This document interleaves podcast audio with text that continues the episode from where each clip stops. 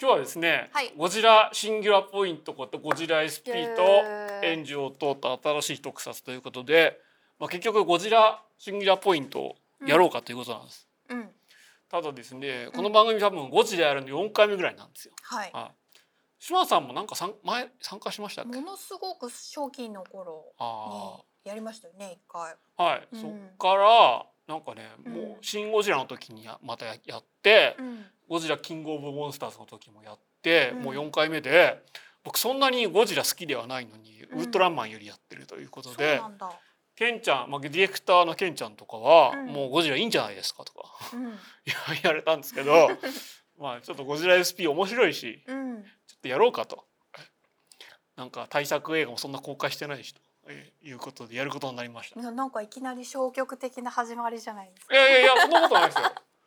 ただそんなことないよね。これゴジラ SP その、うん。アニメネットフリックスオリジナルアニメで、まあ、しかも、はいまあ、初の日本では初のテレビシリーズだということで、えー発表されたんですけど最初はあまり期待する人いなかったんですよ。うん。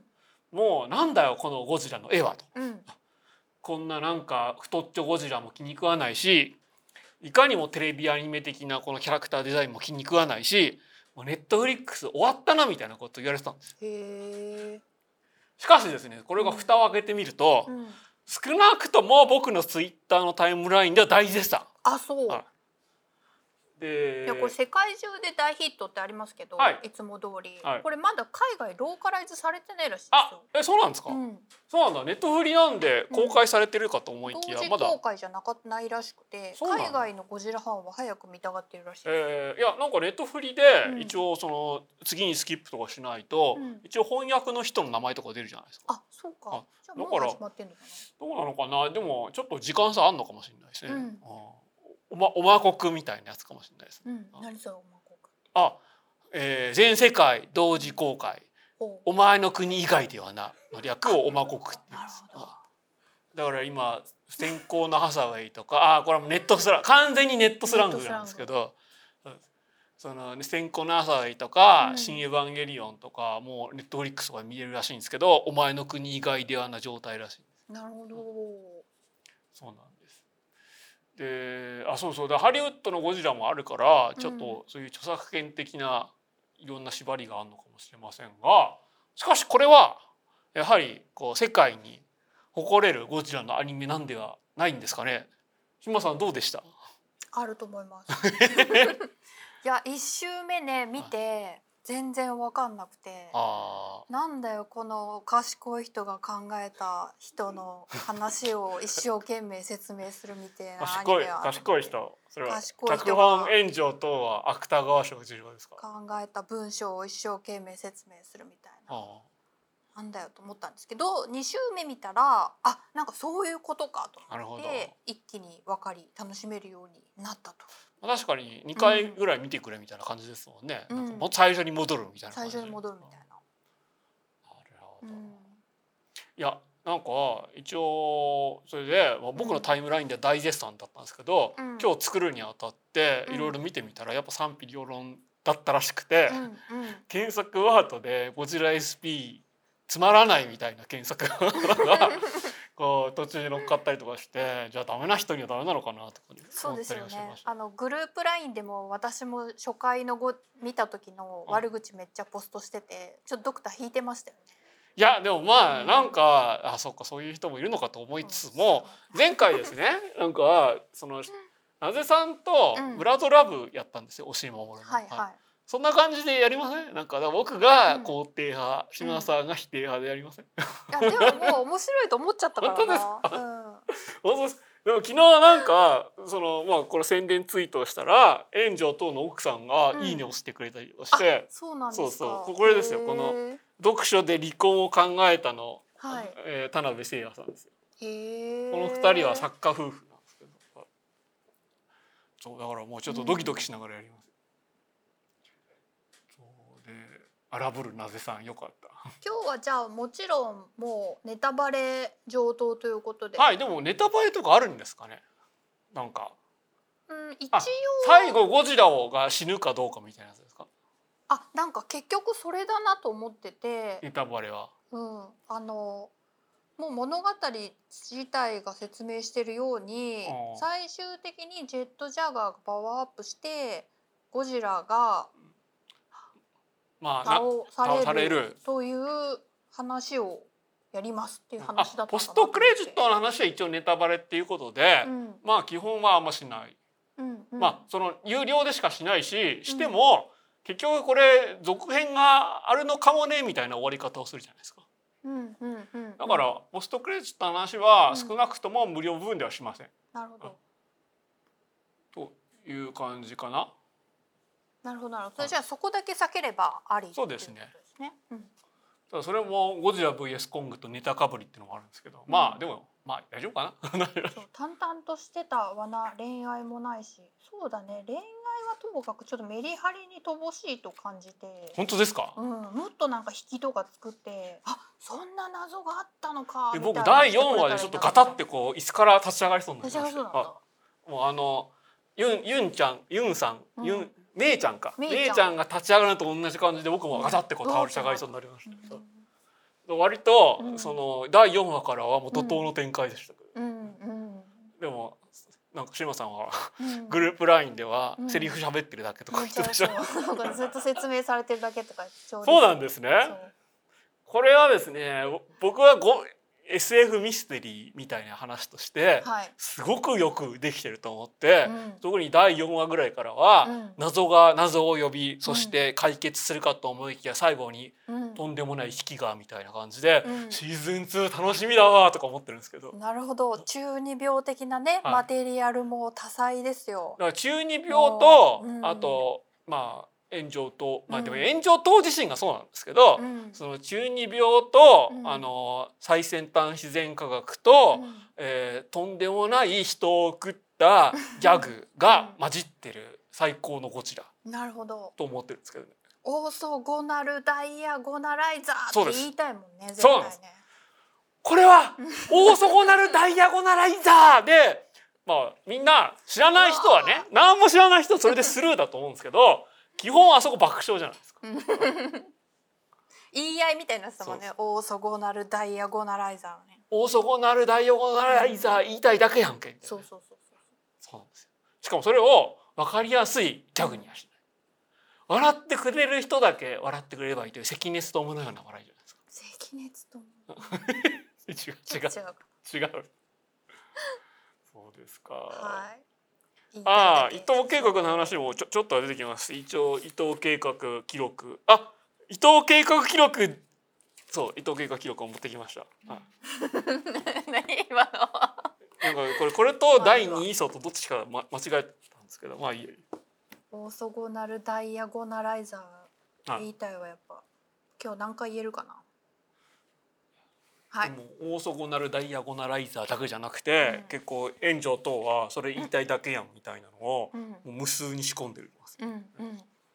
でそれでですねまあちょっと一応流れを話しますとはーい。今いろんなそのグローバル IP というか、うん。まあ、シリーズものの映画みたいなのがたくさんあるじゃないですか、はい。一番有名なのはマーベル・シネマティック・ユニバースですよね、うんうん。もう僕今もあそうそう。で、えー、し島さんはこんなの追いかけてないと思うんですけど、うん。一応映画の続きをテレビでもやるみたいな感じで、うん。今なんかそのディズニープラスでうん。オリジナルドラマとかやってるんですよ。あなるほどね。アメコミファンはね今はい。すごい大変盛り上がっているわけですね。そうです、うん。でそのなんだっけ「ワンダービジョン」とか、うんバッキー翼」とか「ロキ」とかやってて、うんでロキは図らずしもマルチユニバースみたいな感じで、うんちょっとゴジラ SP と被ってる部分ありました。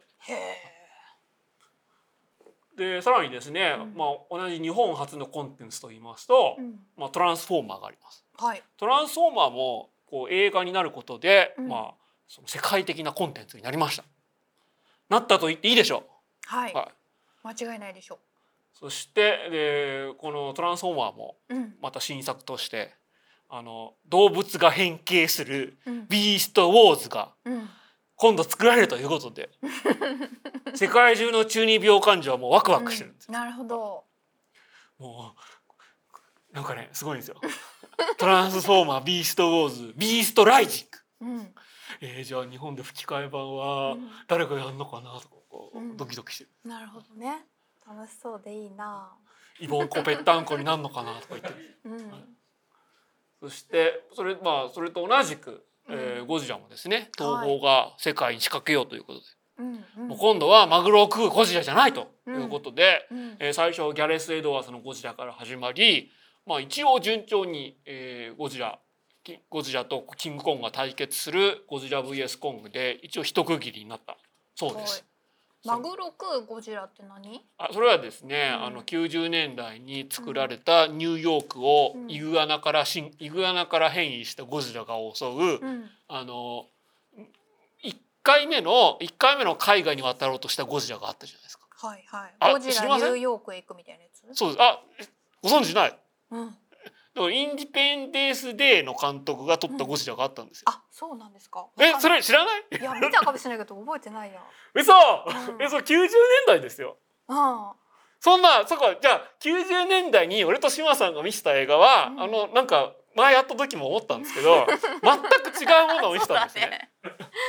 そうだね。じゃあ俺がゴジラ見て「うんウッキー」とか言ってた時に、うん志麻さんはあのオーストラリアのあ、のそうそうサブカル単館に行ってうんプリシラとかをプリシラとかを見てた、うんはあそっか。そこうもうもうこんなアクリル板ごときじゃない壁が 90年代にあった。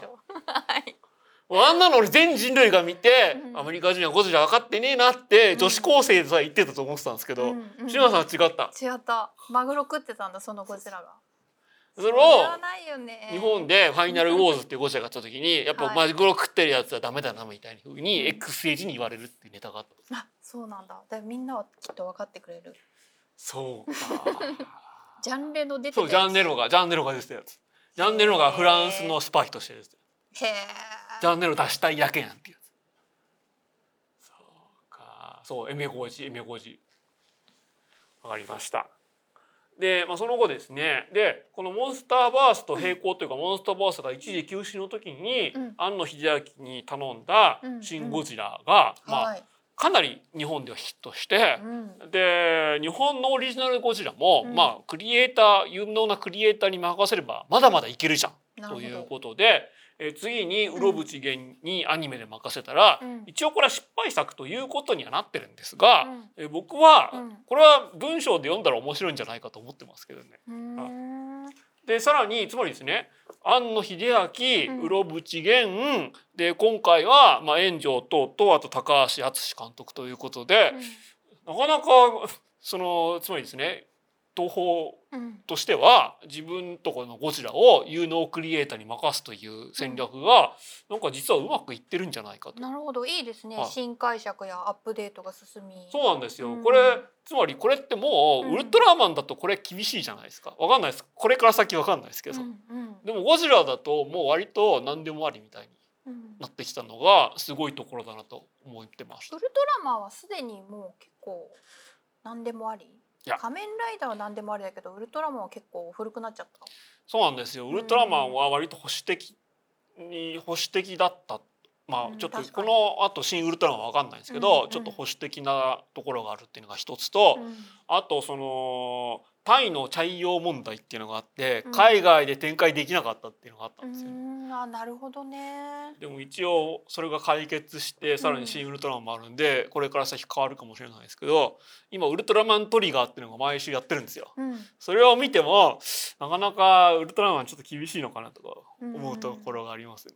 なるほど。シン・ゴジラって海外での評価はどうだったんですか？あのですね、うん。今回のゴジラ VS コングの監督とかはうん。面白いと言ってるんですよ。つまり、ゴジラのディープなファンは面白いと思ってますが、うん。一般の観観客はうん。日本の政治システムとかがよくわかんないんで、そうう。ん。もう完全になんかもう蚊帳の外ですよ。確かに確かに。ラーメン伸びちゃったような感じとかもわかんないもんねね。なつまり、うん。これもうこれはワクチン接種とかの問題もそうなんですけど、うんうんえなんで、うんなんでこんなそのミサイルヘリがミサイル撃つのにうん総理大臣の許可が必要なの？みたいなの分かんないわけじゃないですか。だからもうちんぷんかんぷんかだと思いますなるほどね海外でもうん官僚制とかうん官僚問題とかありますけど、うん日本のそれともだいぶ違う。なるほど自衛隊が攻撃できないとか意味わからないだろうね。はいそうだもんね。風刺だもんね。絶対そうだとだ思いますね。もうあそこのシン・ゴジラのうん。こう攻撃するまでにもう10回ぐらい人の伝達を繰り返さないとうん。こうできないみたいなのって日本人だとああとか思うけどうん。海外の人はうん。もうもう笑い笑いもできないっていう感じだと思いますね。意味がわからないねきはい。っとね。うん。なるほどです。という感じなんですがしかし、えーまあ、やっぱりでもアクションシーンとかだけ見ると面白いし、うんちゃんと日本の政治問題とか分かってる人つまりゴジラのディープなファンは面白いと思うんだと思います。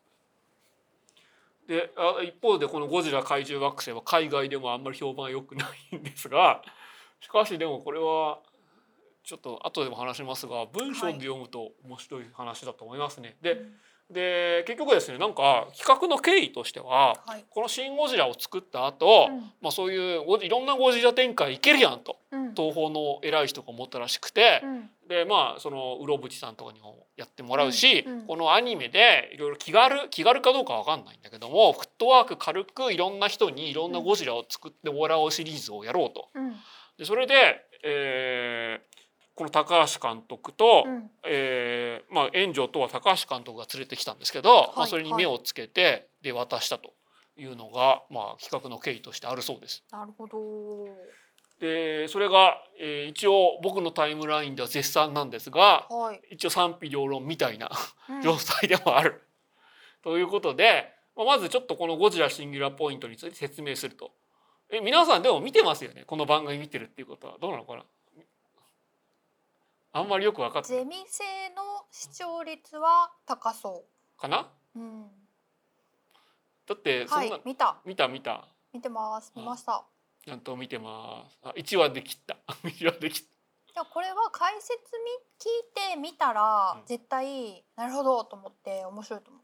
たそうなんですうんで見たおじさんは絶賛しかしないんですよで見ないっていう人はもう1話で切るんですうん。うん。そうなんですよね。であとですねちょっと援助等について解説をして、でその後、えーこの、えーゴジラのグローバル IP としてのゴジラっていうのを書いたんですが一応ちょっとゴジラのテーマとは何かということを振り返りつつ、えーゴジラ SP 格話解説に行くとはい。いう感じでうん。で3か4ぐらいで有料になる感じになると思います。うんはいえ、い一と三もう終わったと思ったけどまだやんの？までやる。あでちょっとね今あれですか？これ論文で言うなんかね要約ですか、うん要約。要約をちょっとしてから ちゃんとやると。あ、そうなんだね。はい、うん。でもまあ繰り返しになっちゃうんですけどね。申し訳ない。申し訳ない。一ジェットさんは繰り返し親切設計。もうちょもうちょっとじっくりやるということで。申し訳ない。大丈夫かな？四ぐらいでヘトヘト感出てくるね。多分。今日ちょっとね、うん。ちょっとこう準備に手こずったってのがあったんですけど、うんうん。2時間半ぐらいかかっちゃうかなうん。30分ぐらい延長しようかなうん。大丈夫かなはい、えー、それでですねはい。まあゴジラシンギュラポイントだということで一応日本では初のテレビシリーズアニメということになります。はい。というのはですねさっき島さんが全く存在を知らなかったうんエ。メリヒゴジラうん、知らなかった。ゴジラエメリヒゴジラの時に、うん一応テレビシリーズもあったんですようん海外では。でこのいかにも海外アニメカートゥーン的な「ゴジラ・ザ・シリーズ」っていうのがうんアメリカでは放映されたんです。でこれはですねでもこれは一応ねこう ゴモンスターバーズの先駆けみたいな形で、うん主人公がゴジラと心を通わせて、うんでゴジラが悪い怪獣と戦うと。マジか。でおもちゃはね おもちゃも発売されておもちゃはこのゴジラがアーマーを着込むという。あ、そうなんだね。であれですねで今ゴジラ VS コングっていうのがうん映画館でやってて、もうこれも楽しいゴジラなんですけどこれゴジラ VS コングどっち勝つと思います？ゴジラとコングゴジラ。あなんでなんで？え、ゴジラを。え？昔のゴジラ、たキングコング対ゴジラは、うんなんか両者イーブンみたいな感じだったんですよあ、そう。そうどっちが勝ったか分かんないですねみたいな感じでしでもゴジラが勝つんじゃないの？なんとなくですなんとなくん なんとなくゴジラど。が「俺勝ったで」みたいなことを言ったら、えーメカゴジラが現れて、うん。ゴジラをボッコボコにするんです、そうなんだ。それをなんかこう復活したキングコングがうん。俺を倒したゴジラを倒すなんて許さん!みたいな感じでうん。立ち向かってて、うん。最後は2対1で、えーメカゴジラを倒します。えー、なんかその河原ので不良の喧嘩みたいなそうです感じの映画なの？その後それ終わった後、俺はまあね、うん。俺の方が強いけど、うん。助かったぜみたいな感じで、うん。こう、握手はしないけど、うん。アイコンタクトして別れるみたいな。あそうなんだ。いい話もう完全にあのですね世界の番長 VS スカルアイランドの番長みたいな感じです。あなるほどね。ローカル番長 VS 世界の番長みたいな。ああそこにえーロボット番長が現れて、うん。でロボット番長は、ロボ自然じゃなくてロボだから許さんみたいな感じで戦うっていう。なかなか熱いですね。そういや熱い熱い熱い。元宮漫画だよね。あそうなんだね。いや本当その通りです。うん。だからですねこのこのノリは海外の人ははい。どうもゴジラって言えばこういうノリらしくて、というのは再放送で昭和ゴジラばっかり放送されてたからなんですけどこの「ゴジラ・うん。ザ・シリーズ」にもサイバーゴジラっていう悪いロボゴジラが登場します。へえそう。でこの頃はですね多分、うん。メカゴジラとかねロボゴジラとか、うん。あんまり名前としてかっこ悪いと思ってたんですよ。うんうん。でも今回のねゴジラ VS コングすごい見せ場ありましたよ。えー、メカゴジラの。はい。あのデッドプール2って見ました？見た見た。あそこにファイヤーフィスト君って出てきたじゃないですか。そのデッドプールが助けるミュータントの少年、はいはいはい。あのちょっと太った太った世の中を斜に構えたようなファイヤーフィスト君とうん。同じ子役が、うん。あのーまあ、主人公の女の子の主人公の、うん。まあ、クラスメイトとして出てきて、でもう完全にその連れとして出てくるんでそのファイヤーフィスト君がですね、うん。そのメカゴジラが出た時に、えーまあ、同じ連れのボンクラおじさんは「うんえロボットゴジラ」とか言うんですよ。うんでもそのファイヤーフィスト君はね、うんあれはロボットゴジラじゃない、うんあれはメカゴジラって言うんですよ。うんドヤ顔。ロボゴジラじゃなくてメカゴジラだってこううんドヤ顔で言う。あ本当貯めたね今ちょっといや貯めるし、なんならカメラもズームしますよ。本当はいこいつこのために出てきたんだと。なるほどね確かにねメカゴジラロボゴジラ。呼び方微妙ですよね。ね。サイバーゴジラ。サイバーゴジラ。よかった。よかった。というわけで、はい。えーでさらにですね、えー今回アニメーションの制作をボンズとオレンジというのがやってまして、はい。えーボンズはヒロアカとかで有名な、まあ、そのアニメスタジオなんですけど、えーオレンジはですね宝石の国とかで、うん。まあ、3DCG をアニメに使うでこううん。名を挙げた制作スタジオです。はい。でこれがちょうどですねその普通の実写の特撮映画で本編監督と、うん。えー特撮得意監督みたいなうん。住み分けになってるのが面白いところで。で今回そのまあゴジラとか怪獣を CG でこのオレンジが、まあ、半分、まあ、まあほとんど描いてると。なるほどでハーモニー処理っていうのがあるんですよ。はい。でこれはですねセルをうん。背景と同じように書き込んで、ででもそれそんな風に書き込むと量産できないんで、同じ絵をこう少しずつ動かすしかないんですけど、うん。うんでこれをですねちょっと CG でやったっていうところが新しいところです。で有名なのはその、まあ、宮崎アニメがやっぱり有名だと思うんですけど、うん。このオウムってあるじゃないですか。はいこれはセルなんですけどうん。すごい書き込んでありますよ。そうだね。はい。あのでこう蛇腹の部分がムニムニ動くじゃん。でこのムニムニ動くのは、うん。えーこれはですね、えー勝手に岡田斗司夫ゼミから引っ張ってきたんですが、うん。岡田斗司夫は許してくれると思うんですけど、うん。こういうふうに すごく書き込んだセルを分割して、えー一つのパーツずつ動かすという。うんことをやってます。うん。でこういうのを CG でもまあうん。できるわけですね。うんうん。で途中の技術として、うん。あのハウルと動く城ってあったじゃないですうか。んうん。あれもこういうふうに書き込んだセルを1パーツ1パーツ CG で動かすと。うん。で今回多分そのオレンジがやったのは、うん。えーまあこういうような、えーハーモニー処理うん。を、えーとあ普通のアニメって割とやっぱりこう伝統があるんで馴染みがいいわけじゃないですか。うんこういったハーモニー処理に見える 3DCG を、うん。えー怪獣として描写しようということをやってます。なるほど。いいきなり一般のフル CG に行かなくてハーモニー処理が挟まってることでというかハーモニー処理のような CG を、CG が挟まってること。でね、えーこう描写するということで。というのはその、うんまあ、トランスフォーマーも、うんまあ、モンスターバーズのゴジラもうん CG で描いてるわけですけど、あの CG をアニメでやっても、うんなんか違和感がすごいだけじゃないですか。うんうんでもこういうハーモニー処理のような CG で描く怪獣っていうのをやると、えー僕ら見慣れてきてるんで割とそのまま受け入れられる。なるほどね。なんかあのオレンジさんさ電車とかの作画もすごく良くてあ多分こう車両と車両のそれはレイルロードとかなんですか？レイルウォーズとかだと思うんですけど車両と車両のちょうどなんかズレみたいのとかあ。すごい上手に。ーなんか今までそういう機械とかはいっぱいやってたんで、うん。えだからジェットジャガーとかは楽勝なんだけど、なるほど。こういう怪獣とかは割と初めての取り組みだったと。言ってましたね。うんそういうアセットが生かされているという話ですね。そうですね。うん。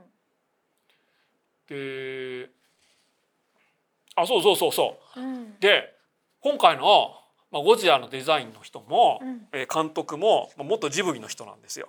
あそうなんですね。そうなんで。す。うんでこれねすごい話がありました。うん なんかなんで高橋監督がうんこのちょっと名前忘れちゃったなえっ、とですねあごめんなさい。でこの怪獣デザインの人がえっ、とアニメーターとしてはベテランの人なんですけどあんまこのデザインデザインとしてはあそう山森英二さんはいという人が、えー怪獣デザインをやっててはい。でまあこういう怪獣デザインとしては無名だったんですよ。そうなんですか。はへえ。でなんで高橋監督はこの山森さんにうん怪獣デザインを頼んだんですかと。もともと山森さんは何デザインの方なんですか？あもうベテランアニメーターです。あそうなんですね。ただまあもちろん業界内では名を知られてたんだと思うんですけど、はいこういう怪獣デザインとかやるのは、まあ、うん多分初めてのはずです。へえ。ででもなんで頼んだんですかと、えー映画秘宝で聞いてたんですインタビューを。はいはい。まあ、それはそのジブリの頃からの長い付き合いでえ高そのこの山森山森さんですよね山森さんがうん怪獣を好きだってのをしてたと。うんうんなぜならば山森さんの机の周りにはうん怪獣のソフビとかがもういっぱい置いてあるからと。そうなんだえジブリの頃からそうだったんですか？と。うんいやージブリの頃はちょっととジブリの頃はそういうのが嫌いなおじいさんがいたんですよ。うん。そうかとじゃあジブリの頃は置いてなかったの？ジブリの頃は置きたくても置けなかったんですね。うん。そういうのを置くとこんな商業主義的なものを置くなんてけしからんって怒るおじいさん白髪のおじい白髪で眼鏡かけたおじいさんがいたんですよマジかはい厳しいな。だってほらうん僕らも例えば10年とか20年前に、うんえーハウル制作順調みたいな、うんその日テレのバラエティとか見ると、うんみんなほら宮崎駿監督が作ったカレーをうん絶対にまずいと言えない雰囲気で食べてる光景があったじゃないですか。そうなのは。あそうなんですね。そのレジスタンス精神が今生かされた。絶対そうだと思います。エプロンじいさん。あーもうドキドキですね。なるほどね。よか野に放たれてよかったですね。よかったですね。いやでもかっこいい良かったですよ。口がバカって開くのキモかったけど。あーうやっぱりちょっとやっぱりその生物的なうんニュアンスみたいなのがすごいありましたねちゃんと。ん。なるほどね。そうなんです。へえ。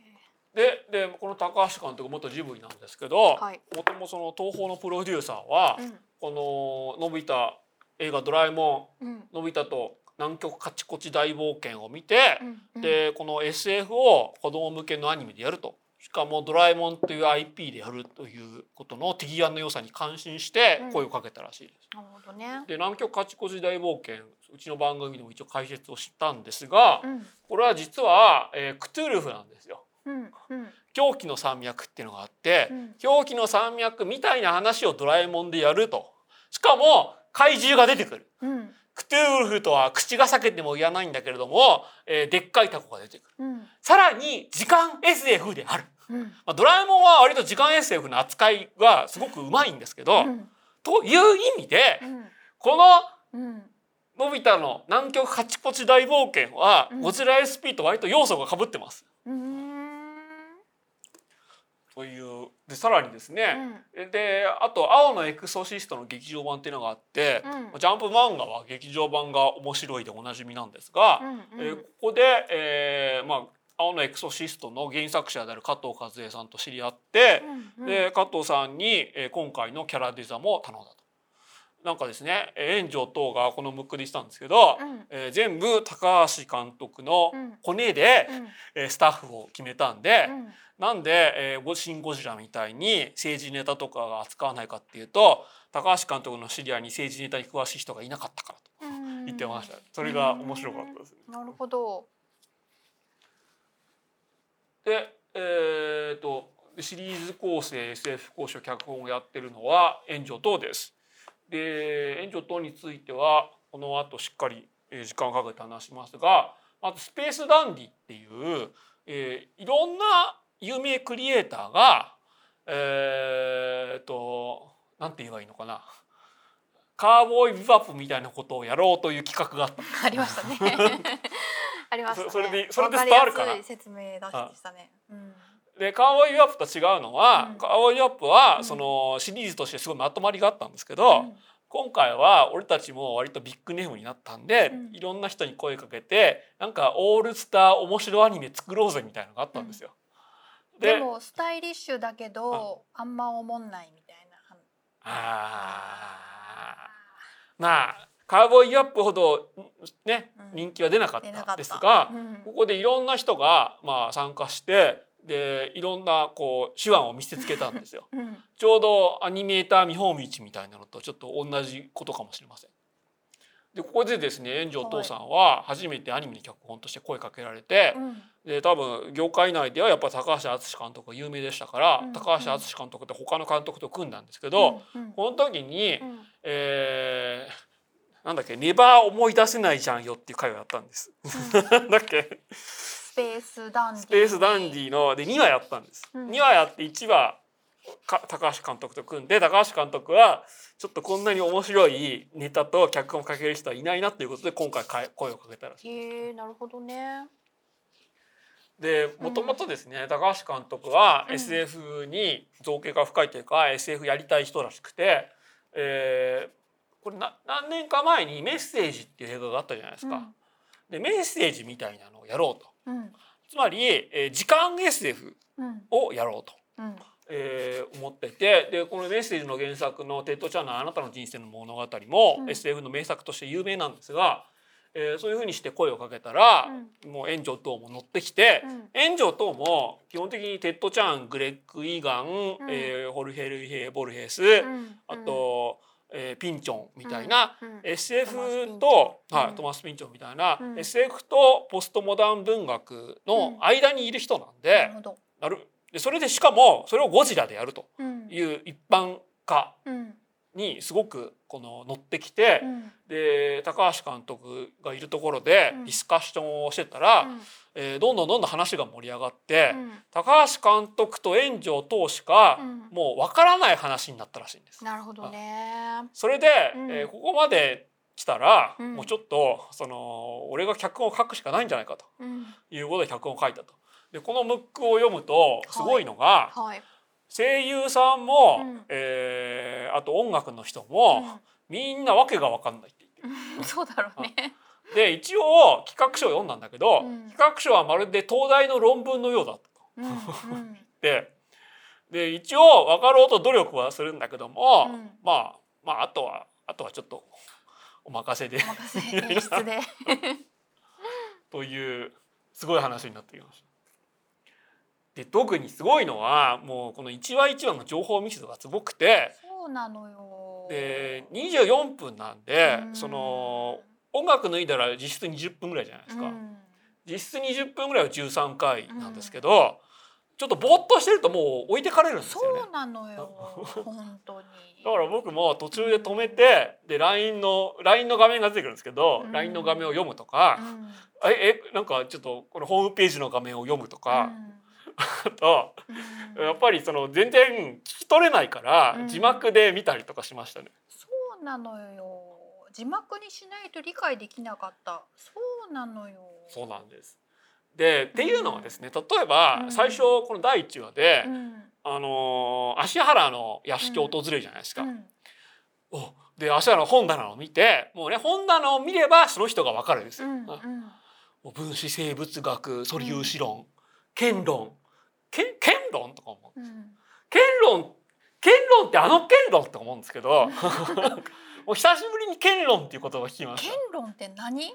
これはですね、うん数学うんの一分野でうん。カテゴリカルセオリーと、えーうん英語では言います。カテゴリカルセオリー。はいえー数学とうんその他の事象をつなぐ、えー学問って言われてるんですけど、うん一言で言うとこういう矢印がいっぱい出る、うんえー図で数学をやある。はいはいはいはいはい。うんでその後ですね、うん芦原の書いたうんなんか論文っていうのが出てくるんですけど、うん。なんか完全に宗像熊楠の宗像曼荼羅みたいなのが出てくるんですよ。はいはい。南方。南方うん南方曼荼羅。うんで,、えーで明示してないですけどその怪獣デザインの山森さんは、うん。そのこの今回のゴジラの怪獣デザインはもう細胞からして、えー他の怪獣とは違うと。うん。えーで年金みたいに、うん。えー細胞同士がうん。この、えー集合性をとかその軍隊として動いてうんぬみたいなことを言ってて、でうん。クモンガでそういう描写ちょっとありましたよ。うんうん。で年金といえばうん。南方熊楠なんで、うん。明らかに南方熊楠を一つのモデルとしてると思うんですが、うん。そのえー南方熊楠のうん南方曼荼羅と剣論っていうのは別に関係ないんですけど、うんちょっとそういうような合わせ技をしてる。うんそういうとこから発生したゴジラなんじゃないかなと思わせる。とそうですそうです。んで、えーさらにですね、うんえーえーアーチファクトじゃないやアーキテクトアーキテクト。というアーキテクトだってた。アーキテクトですよねアーチファクトじゃなくてアーキテクト。アアーキテクトっていう仮想分子が出てきます。うん。で、えー最初アーキタイプ。プかアーキタイプ ボケボケ。あれアーチファクトってなんでなどこだってなんかなんかでいろいろ混ざっちゃう。なんか言ってた。アーティファクトの話もなんか言ってた。アーキタイプアーキタイプ。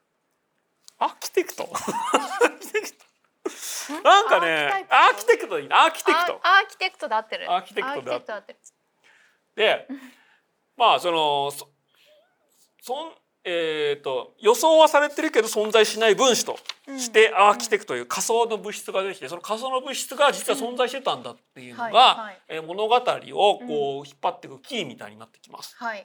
でこのアーキテクト一体何なんだろうなっていうとうん。思うんですけど、まあ、うん。ぶっちゃけ、えー放射能とか放射性物質の解です。うん。その、えー最初の初代のゴジラは、まあ、その原子爆弾もしくは核兵器に対するうん。一つの,、まあその象徴として出てきたんですが、うん。えー別にそれをやりたくないっていうわけではないと思うんですけども、今回ゴジラシンギュラポイントをやるにあたって、うん。まあ、一つの会場を成り立たせるうん。一つの仮定、まあ、仮想の論理もしくは仮想のテクノロジー、うん。仮想の自然現象みたいなのをうん。こう構築するにあたってこの仮想物質アーキテクトというのをアーキタイプ？アーキタイプ。ごめん。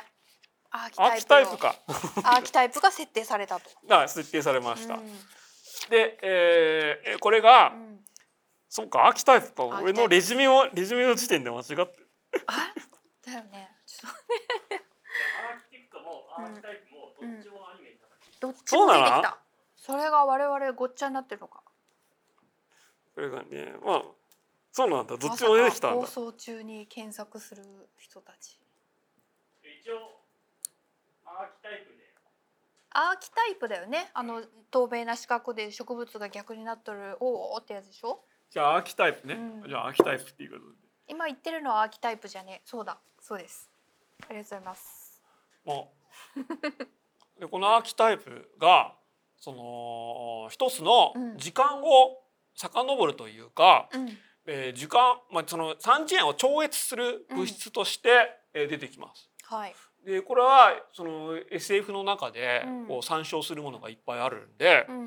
これがまあそういう物質だっていうのが第4話でしょ説明される時に、うん。えーメイちゃんじゃないけどみんな椅子から立ち上がるんですよ。うん。ガタって。でさらにですね、うんその後このアーキタイプをどう扱うかっていうことで、なんか13個うん。同位体っていうかいろんな形状があって、うん人類はいまだその3つしか扱えてないみたいなこと言うじゃないですか。うんでそれをそのどうやって折りたたむかみたいなことを考えてる時に、えー一つですね、うん。そのウィリアム・ブレイクの詩っていうのがうん。一つの、キーワードとして出てきまして、うん。でこれが「シン・ゴジラ」っぽいとかいろいろ言われてるんですけど、うん。この時ですね、うん。虎吉ってなってるんですけどはい。もうほそれは役で、うん。あの神神野さん神神野さん。あのーあのー官僚の人官僚の官僚の女性。そうちょっとエロい官僚の女性の人。うん。かのこさん。かのこさん。かのこさんが、うん。私の役だけどね」とか言って「虎吉よ虎吉よ」とか言うじゃないですか。うんうん。これはですね元ネタはうん。ウィリアム・ブレイクの詩なんですけど、うん。そのウィリアム・ブレイクの詩を引用したうん「トラよトラよ」っていうはい。有名な SF 小説があるんです。はいはい。でそれ基本的に僕らは「トラよトラよ」でウィリアム・ブレイクを知ったんで、うん。それが恥ずかしいで虎吉にしてます。え？ってなるよね。あそれは、うん。かのこさんがかのこさんは多分英米文学出身で,、うん。でそこから頑張って高級官僚になったんだと思うんですけど、うん。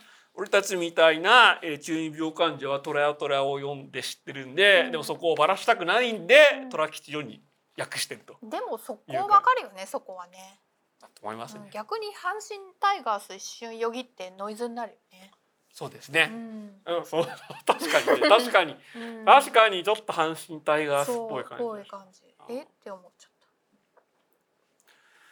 でその後いろいろあってジェットジャガーが大活躍すると。たうん。あで結局これ最後ジェットジャガーを大活躍させたかっただけやんということでまあそれはそれでよしということでにんまりするんですけど、うん。その後、えーこのメイちゃんが、うん。メイちゃんは T シャツが雄弁なんですけど、はいもうまた雄弁なウロボロス T シャツを着てえー締めると。はい。あい。うことで、あなんかなんかいいもん見させてもらったなと思って、うん。やっぱさすがに俺のタイムラインもうん。みんな絶賛するわけだと思って、うん。えー今回準備しようとしたら、ん。なんかゴジラ SP つまらないみたいな人もいたりするんですよ。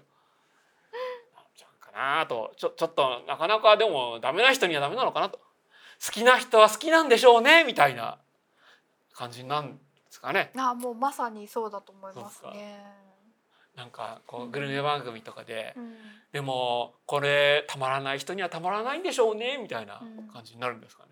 でもやっぱりこのさ冒頭から説明されてる通りジェットジャガーが頑張ってゴジラを倒す話ですっていうのをがは分かっててそれを遡るたり行ったり来たりする話ですっていうのだけ分かってればもうあ頭にはすんなり入りますよね。そうですね。うん、あだから2回目はすんなり入った。すんなり入った。なるほど。うん、でなんじゃそりゃと思ったところはスルーしてもいいし好きな人は調べてもいいしみたいうですね。うん確かにちょっとでもこれうんわかんない単語出てきたら、うんここで一時停止してうんググるというのがうん割とこう理解するには必要かもしれません。というのはですね割とこれその20分実質20分でやるために、うん。みんなそのググってわかることは説明しないっていうはい。思い切りの良さがあるんですよ。確かに、だもううん。もう俺びっくりしましたよ。うん。例えばこのジェットジャガー・ユングがうん。子供と遊んで、うん。でこうすれば勝つみたいなこと言うじゃないですか。その時にこのユン君が、えーホモ・ルーデンスで検索してみろとか言うじゃないですか。うんうん。ホモ・ルーデンスに対するなんか説明あんのかなと思ったら、うん。本当にお前ら知らないか観客も検索しろよなっていうことじゃないですか。確かにね。そもそもユングってなんだよとかいう人も多いでしょう。ひょっとしたら、そうなんですかね。うん。ね。いるのではないかと。ああ、そういう命命名もそっから。そっから、そうかもしれません。割と命名も考えられて名前つけられてます。うん、なんか細かいツッコミを入れていくと無数にあるという。そうですね。うんまあ細かいその引っか引っかかりっていうか、うんその気になる人はここで調べてみると、うん理解がより深まりますよみたいなのをうんいっぱい置いてあるんですよ。そうでしょうね。まあい基本意味のないことは一つもないですよみたいそうななんですよ。何してっていう20分なんで。うんで特にですね、うん第1話でこの大滝ファクトリーのホームページを見ると、うんこのユン君の経歴みたいなのが出るじゃないですか。うんうんそこに繰り返し囚人のジレンマうん。コンテスト世界1位とかローブナー賞1位とか出るじゃないですか。たね。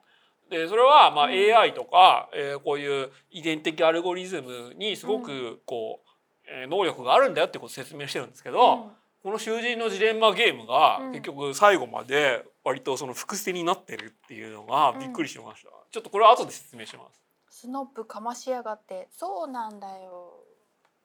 というか スノープというかこの20分13回でやるには、これしかなかったんだと思いますね。うんなんかですねこのムックとかを読んでも炎上父さんの書いた脚本は、まあ、ものすごい文章量だったらしいんですよ、うんうんやっぱ小説の人なんで。でそれを監督が絵コンテに直す段階で、うん。えーなんか2分3分の2とか、うん。まあ半分とは言わないけどもうすごく圧縮して縮めていったと、うん。うん。でだからこんな風になってたと。なるほど。で特に LINE の場合もそうですね、うん。LINE の場合もよく見ると、うん。もう数式が映ってたりとか あの割とものすごい長さなんです。う。ん。うん。でそれを声優さんが喋る時は、ううんまくかいつまんで喋ってるんですうんよね。うん。うんであとはですね。目の情報と耳の情報の最適化みたいなのにトライしてますよね。してます。うん。でふ気になる人はここで一時停止して LINE の画面読んでもいいですよみたいな感じになって。うんうんであとはですねそのニュース画面ではい社会の反応を説明するっていうのがあって、このはい。ニュース画面もうん。なんか0.5秒ぐらいで繰り返したりとかするじゃないですか。うんうんでこの手法はですねロボコップで発明された手法で、うん。ロボコップでですねそのうん未来のニュース画面映像とか、うん。未来の CM 映像をうん。最初にやることで世界観をサクッと説明しますよっていう手法があったんです。なるほどなるほど。でこの時ですねフランク・ミラーさんっていうアメコミの大家がうん。参加してて、うん。でフランク・ミラーはこの手法がすごくこう昔からやってて、えウルヴァリンとかダークナイトとかバットマンとかでもこの手法をガンガン使ってます。うん。つまり社会の反応とかあとは説明したいんだけど説明台詞になるのが嫌な時はニュースがニュースニュースのアナウンサーとかうん。解説者に喋らせると。うん。うん。でそれをものすごく圧縮してやってるうん。という感じですね。あだってこの LINE 画面日本で一番有名な LINE 画面じゃないですか。ね。で僕たちはこの LINE 画面を、うんえー一瞬でセンテンススプリングでまとめられるじゃないですか。うんでも元はこんなに長いんですよっていう感じですよね。であとはですね途中で MD5 ハッシュ関数しりとりっていうのが出てきます。なるほどうまいこと言った感が出ました今。ある？でこの MD5 ハッシュ関数しりとり良かったですね。よかったですか？これでもエンジニアとかでないとわからないのでは普通。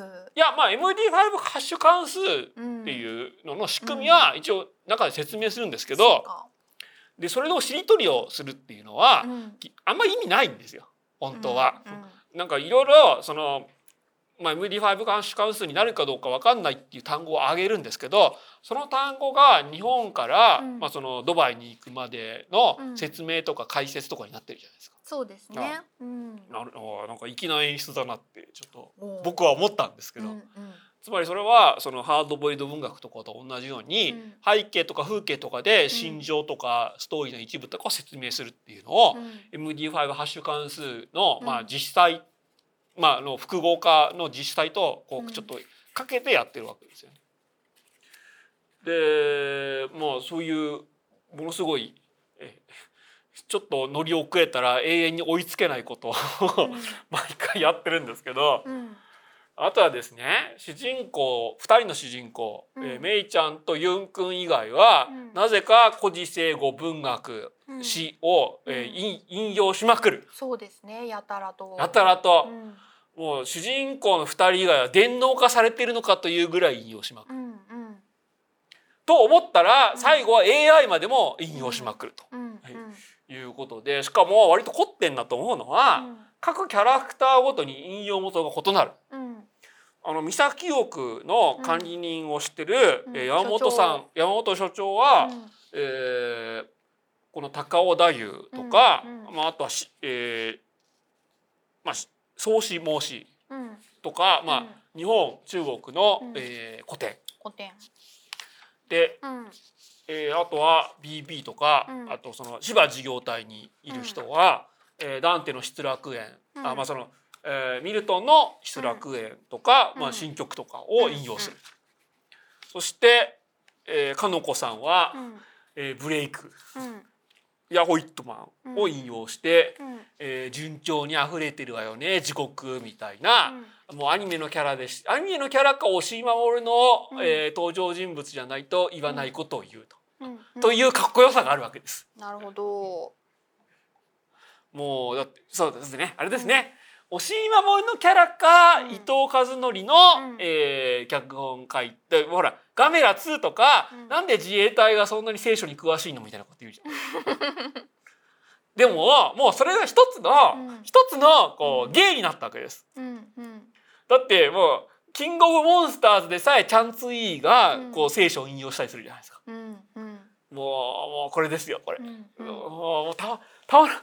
これはキャラクターのごとのキャラ付けという演出にもなっていなってますね。しその創作の源泉のはい。DNA を示すみたいはい。な役割も果たしてるわけですね。出してますし、うん。ちょっと後で解説しますが、うん。えー実際にうん。この物語のストーリーにも,、うん。もうちゃんと関わってて、あそうですよね。はい、で特にうん。AI までもが引用を始めるのが、うん。まるで引用をするのがシンギュラーポイントにあシンギュラリティに達したことなんじゃないかみたいな、うん。回があるじゃないですか。うん。でも AI の引用はうん。最初なんか勝手にアレンジされたりしていて、それもわざとってことですよね。そうですね。ね。うん勝手にアレンジした引用がだんだんと意味を持ったものになっていくと。うん、勝手にアレンジした百人一首とか出てはい出てくるのね。でもその、の後は AI の心心のない AI の心情をうん言うかのような、うん。え古今和歌集のうん。その詩を詩じゃないまあ、えー、まあ古今和歌集の一首を引用したりするじゃないですか。なるほど。大滝の親父さんが歌舞伎好きで、はい。歌舞伎のしばらくとかを引用されるんですけはい。ど、もともとその歌舞伎の中のスーパーヒーローの源泉みたいなセリフとかを引用されてたので、すごい意味があったなって思いました。であともともと炎上等はうん。いろいろ引用が多いんですけど、うん。えー歌舞伎に限らず、ん。まあ、落語、うん。えー講談もそうかな。講談は分かんないですけど、うんもうセリフリファレンスエンジンからうん。落語で、えー物理学を語るみたいな一編があったりしたんですよ。なるほどね。もうあらゆるそういうものがお好きなんですね。はうん。でまたその特に落語ですよね、うん、SF で落語を扱うっていうのが、うん。日本 SF のうん。一つの系譜としてあって、うん。まあ、筒井、えー小松左京、うん、えー星新一もうん一応みんなやっててその流れにちょっと乗ってるっていうところもあります。なるほどね。それをどうカットしてもどう洗練させてもどうしても念仏みたいなセリフが現れてしまうと。まあアニメでやるとね やるとね。でもそういう日本 SF と落語の歴史みたいなのを知ってるとうんちょっとにやりとする。なるほどね。はい意味があってやってるんだということですね。そう電脳熊さんと電脳ハッサン、うんはっちゃんみたいうんなやつですよ。でもともと炎上等は、うん。この引用とか参照とかを、まあ、一つの自分の芸うん。もしくは自分のその作法としてずっとやってきた人でもあります。はい。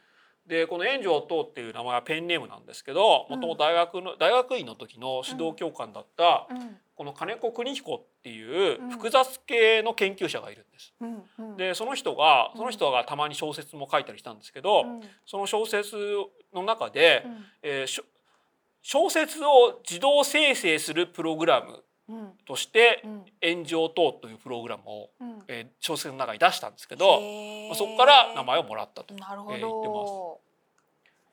で多分炎上等は自分自身のことを自分自身の小説スタイルみたいなのをうん。いろんなものを、えー入力してうんでそれを自分というプログラムが出力したのが小説だっていうふうに考えてるんじゃないですかね。うんうん。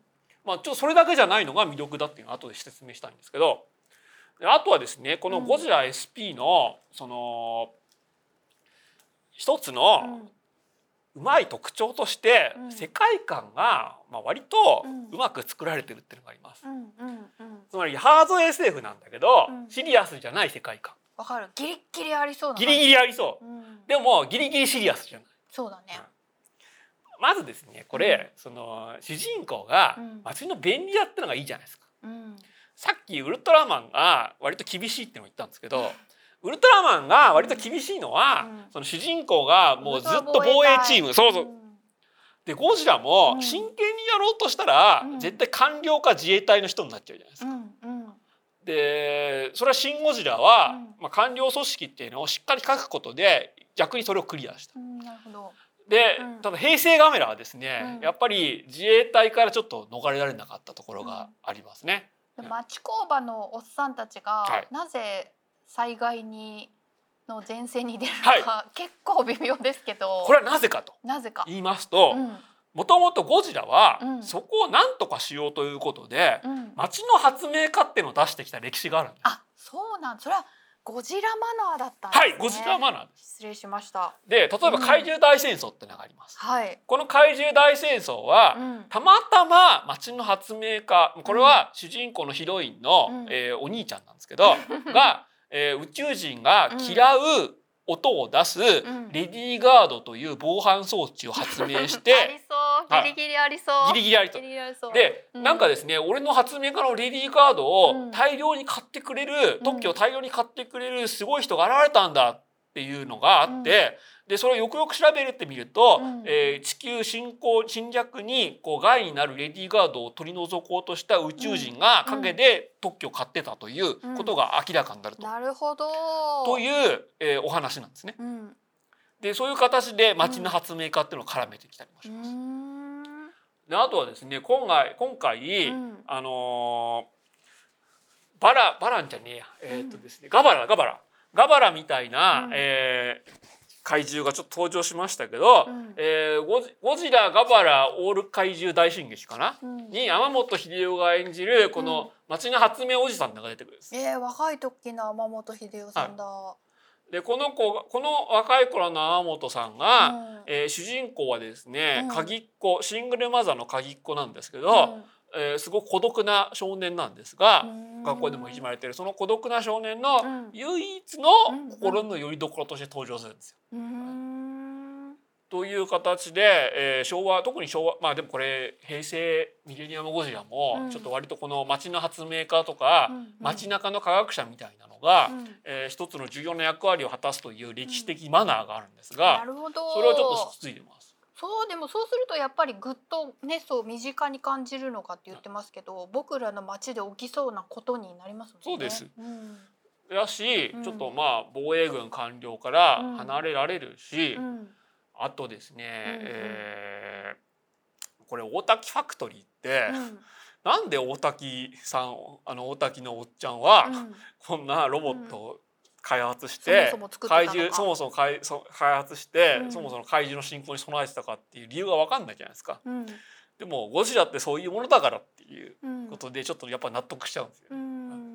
なんかやっぱりもともとその歌舞伎のスーパーヒーローとかもそうですけどもうあのジェットジャガーがそもそも善であるっていうことの裏付けに大滝のおおじさんっていうのがよく聞いてたなと思いました。そうですね、うん。もうあんな人が悪い人なわけがない。わけがない確かに。ちょっと論破ってるけど。天本秀夫が悪いわけがない。わけが。ない論破ってるってなんかちょっと目がいっちゃってるってことですか？でも絶対いい人って感でこのゴジラ SP って悪い人かと思ってたらそうじゃなかったみたいな結構連続しますよ。じ。うん。であとはですね、えーまあ、このこの町のえ便利屋さん町の発明家が大活躍する理由として、うん。まあ、AI がこの、まあ、すごく大きな役割になってるし、はい。まあなんかそこがちょっとリアリティあんのかなっていう点でもあるんですけど、うん。つまり、えーなんだろう、うん。あの街中に住むオードリー・タンって言えばいいんですかね？うんなんか。うん。うんもしも日本にオードリー・タンがいるとしたら、うん。別に官僚になるわけでもなく、うん。あんな感じでひっそり街の便利屋をやっててもおかしくないなかもしれないと。かもしれない。というまあ一応リアリティがあるわけです。なるほど。でこの AI が、えーシンギュラリティを迎えると、うん第4次産業革命みたいな形で社会を変えるかもしれないということがうん今盛んに言われてるわけなんですが、はい。えーこの大滝ファクトリーが商品として出してるこのサポート AI なるたけ、うんこのような方におすすめうん毎年確定申告に困っている履歴書の書き方はわからないバランスシートの書き方はわからない。ファイルがすぐ見つからなくなってしまう。この地の地に足のつきようですよ。これは欲しい。欲しい。欲しいね。もう。勝手に論文投稿してくれたりするからねはい資料から。最高の AI なわけですけど、うん。こんな最高の AI がうん。タダでダウンロードダウンロードできて、うん。でしかもパソコンにリインストールできるならば、うん。もっと社会が発達してるはずなんですよ。そうだねあ。そうだね。あんな最高の AI がフリーで使える環境が揃ってるならば、うんもうもうものすごいこう社会は進んでるはずなんですけど、全くだそこはそこはまあね嘘なんです。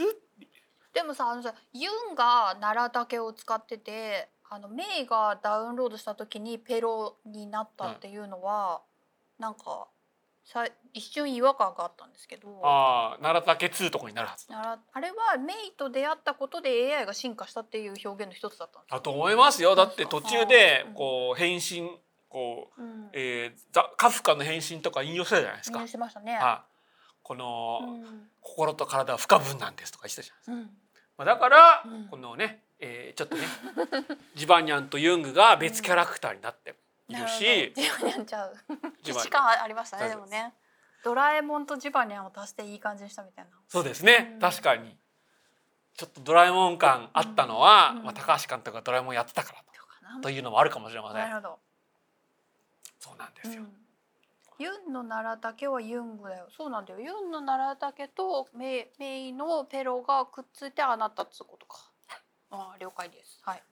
でもそれもこの後、この後っていうか劇中でどんどん説明されますが、うん。つまり別の得意点が競合ではなくうん。助け合ってうん。ということですよね。うん。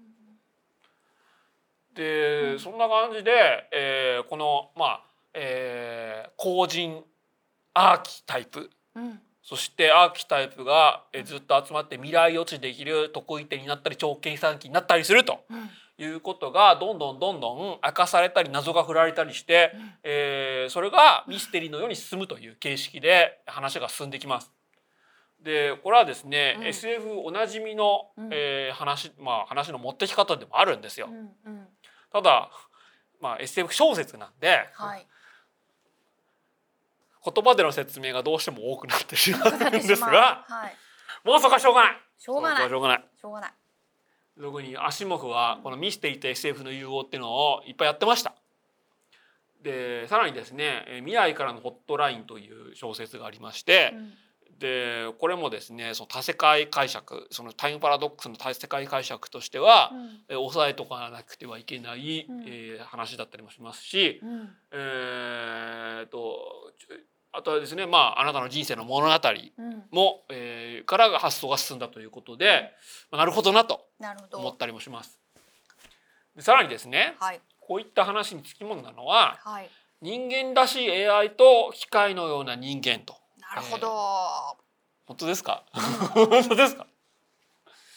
でこれ何かというと、えーつまり話のその筋っていうか一番大事なところとして、うん。人間が作った、うん。えー AI なりコンピューターなりが人間のようになるという話なんですよ。はいはい。つまり機械が人間化すると。うん。一方でじゃあ人間はどうかっていうと、うん。人間は機械のようにちょっと無味乾燥じゃないとちょっと対比として弱くなっちゃうわけですうね。しかしそれでもうん。それでも残る人間性というのが、うん。まあ、人間を描く上でのキーになっていくと。うんでそこはねうまくやられてたと僕は思うんですけど、うん。特にリ,、うん。リー・ケイエイさんとか、うん。BB とかがまるでマシーンのような人間がうん。時折見せる人間らしさというのが、うん。えうまく効いてる話だったなと思うんですけどね。うん。なるほど。だからリー博士はじ人間にしかない自己犠牲の精神を発揮してしまうからこそああいう展開になってしまうんそうです。うんで、えーまるでこうん。う血も涙もないように思われてた BB さんに、うん。えー娘がいて、うん。しかも多分あの娘は養子。うん。あでしょうね。でそれうもん。別にエロいことしたいから養子を取ったんじゃなくて、うん。えーあのインドでどうしても見捨てられなかった少女がいたんでしょ。うんうん。そうするそう思うとこうあの最初に大混乱が起きた時とかに、まあ、町の人とかも割と遠巻きっていうかっていう理由も分かりますね。あんまりヒューマンタッチっぽく書きすぎないってことですかね。うーんまあそうですね。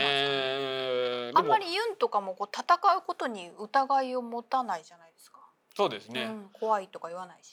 というか、うんこのまあゆもうここの登場人物はみんなうん。合理的に対処しようとするじゃそないでか。うですね。うん。女子高生でさえ泣き叫ばないじゃないですか。うん。うんなんか、うん。あんな女子高生います？うん。なんか私こう矢を打てるんですとか ペットボトルのね。はいはいあんなになんかキビキビ動く女子高生がいるのかなと思うし、うん。そしてその女子高生は女子高生 A で名前もないんです すげえ話だなと思ったりもするんですが、でこのですねまあ、えー例えばこの「春9000」が途中で「デイジーデイジー」の歌を歌ったりするじゃないですか。うんうん。あれは春9000がうん。この恐怖っていうのを知って人間になった瞬間なわけですよね。うん。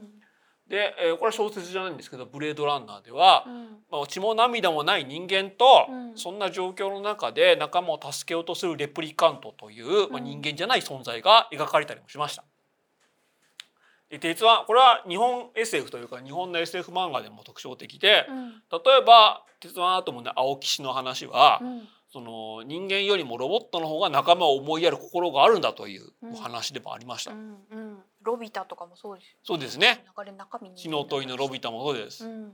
あれは中身が人間なのかロボットなのか、うん。全然わからないという話になってきて、うんえー今読んでも新しい話ですよね。うんうんロビタの話もそうだし千尋の話もそうでしたよね。ええうんうん千尋の話はブレードランナー元ネタにあんのかな？ちょっとわかんないよ。そうかもしれないですね千尋の話は手塚治虫の話に今入っちゃってますねそうですね。うんそうなんですよ。でうんこれは石森章太郎のサイボーグもそうなんですけど、うん日本 SF が得意としてきた話でもあります。で、えーまあ、それで「春9000」がデイジー・デイジーの歌を歌うっていうのは、うん。ちょっとその象徴で、えーだからこの話でもうん。AI が歌を歌うシーンがうん。一つのうん。シンギュラーポイントうん。として描かれます。なるほあど本当だ。どういう歌でしたっけ？なんだっけ？なんだっけ？何の歌だっけ？いや今歌ってもらおうと思って振ったんですけうわーちょっと忘れななんだっけ？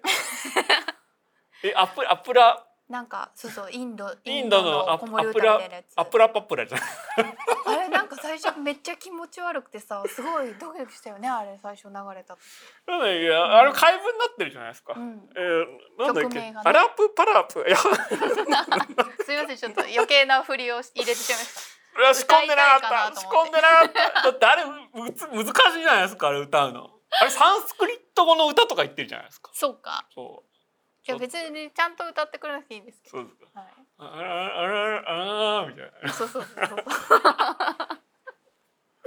すいませんそれちょっと仕込んでなかったですねあそうですね小美人の歌っぽいところがありましたね、あぽぽかったぽかったうんそうだから特撮でああいう歌出てくるとちょっと盛り上がりますよ、うんうんさあそんな感じでですね、うんえーちょっと、えー有料に行く前に、うんまあ、まだえまだ援助等に行ってないな 音楽もねめっちゃ良かったしね。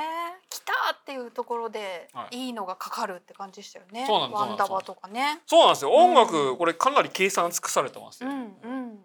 分かりにくいところが、うん。音楽とあとうん。キャラデザで救われてる部分もあるしあと AI と、うん。えー RB ちゃんか、うん。まあ、BB の娘でうん。なんとか助かってるところがある。うんうん。アラプラアップウパラ。プラウパラ。でここでですね注意したいキーワードというのがあって、はい。えーこれは別にネタバレなしなんですけど、うん。えーここで頭に入れたいおきたいところがあります。はい。まずですね僕ら今シンギュラリティシンギュラリティってすごくよく聞くじゃないですか。はい。でもこのゴジラうん。のサブタイトルはシンギュラーポイントになってます。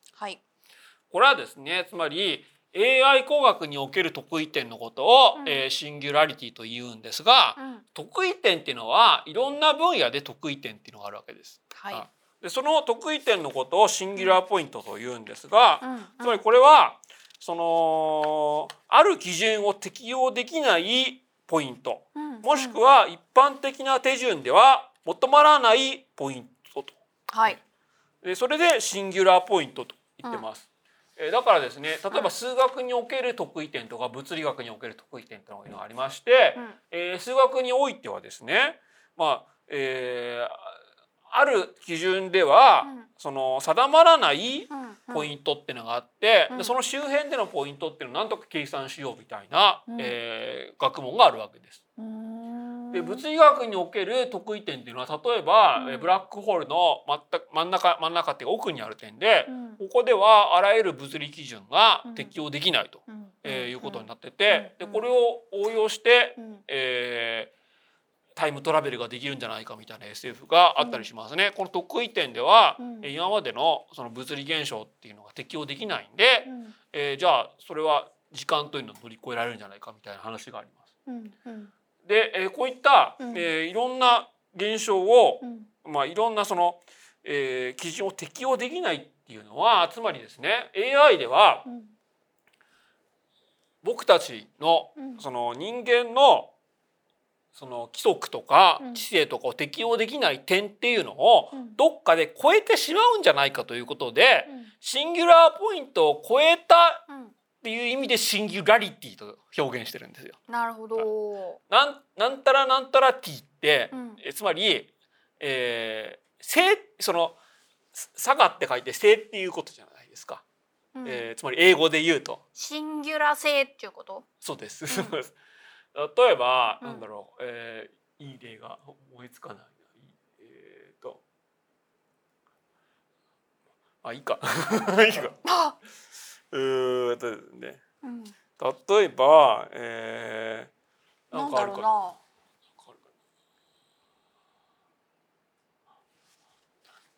わかる これ調べたんだけどレジュメに書き忘れたなまあいいかベルマが書く？まあつまり言葉の問題っていうことなんですけど、はい。えーっとうん。つまりですね AI の技術的得意点と、うん。そのこのうん。後人とか、うん。えーアーキタイプでの、えー今までの物理現象を超える得意点うん。っていうのを、うん。ダブルミーニングでうん。シンギュラーポイントっていうタイトルをつけてるんですよね。なるほどです。本当ですか？本当ですからいつかその AI が人知を超えちゃうかもしれないよっていうことでしょ？だだから物質とかも今の分子の考え方とかうん。超えちゃうかもしれないよってことでしょ？えーそれがうん。同じ得意点って全然意味は違うんですけど、二つとも同じように得意点得意点って言ってるんで、ダブルミーニングでうん。シンギュラーポイントっていうタイトルをつけてるんです。ダブルミーニングっていうか、まあそういういろんな意味がありますよってこと、あそうですね。うんまあマルチプルミーニングって言えばいいんですか？うんじゃあ、か マルチプルピミーニングっていうのは？て言えばいいんですかね？いやつまりダブルじゃダブルじゃなくうんてダブルじゃなくて三つ以上。三つ以上。はえなんか変なこと言いました？かっこよ。はい。普通俺普通のこと言ったと思いますけど。いやいやいや、うん、すいません。私のツッコミが野暮でした。そうですか。うん。まあそうです。まあ、うんそういでですね、いやいやこれかっこええやんっていうか、うん。こういう言葉遊びっていうか、うん言葉遊びじゃなくて、うんこの延長線上にあうんる言葉の喪失みたいなのを、メモしとは死ぬほどやってるんです。えでもでも。ゴジラ SP ってこんなのばっかりじゃないですか。そうだね。そうそうそう。そうでもこれも結局中二病的なマテリアルと思えば、まあなるほどなと思うわけですよ。うん。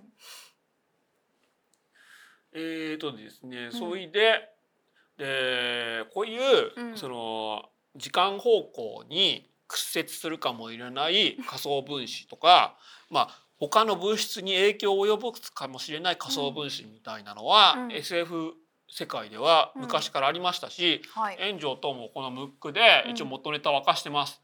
一つはです。ね、えー、チモチチモチモリンじゃねえうん。チオチモリンというのがあるんです。うん。チオチモリン。はい。はい。これはアシモフがうんエッセイとか小説とかで出してきたやつで、うん。えーこれはですね、うん一応水に溶けやすい分子ってなってるんです。うんうんで水に溶ける時間がうんもう限りなくゼロに近い。うんですが、うんちゃんと測ってみると、うんゼロに近いどころか、うんマイナスであると。うんつまり、うんその人が、えーこれを水に溶かそうかなって思ったのを先取りして溶けてしまう。じゃあその人が水に溶かそうって思ってなかったらどうなるんだと。うん。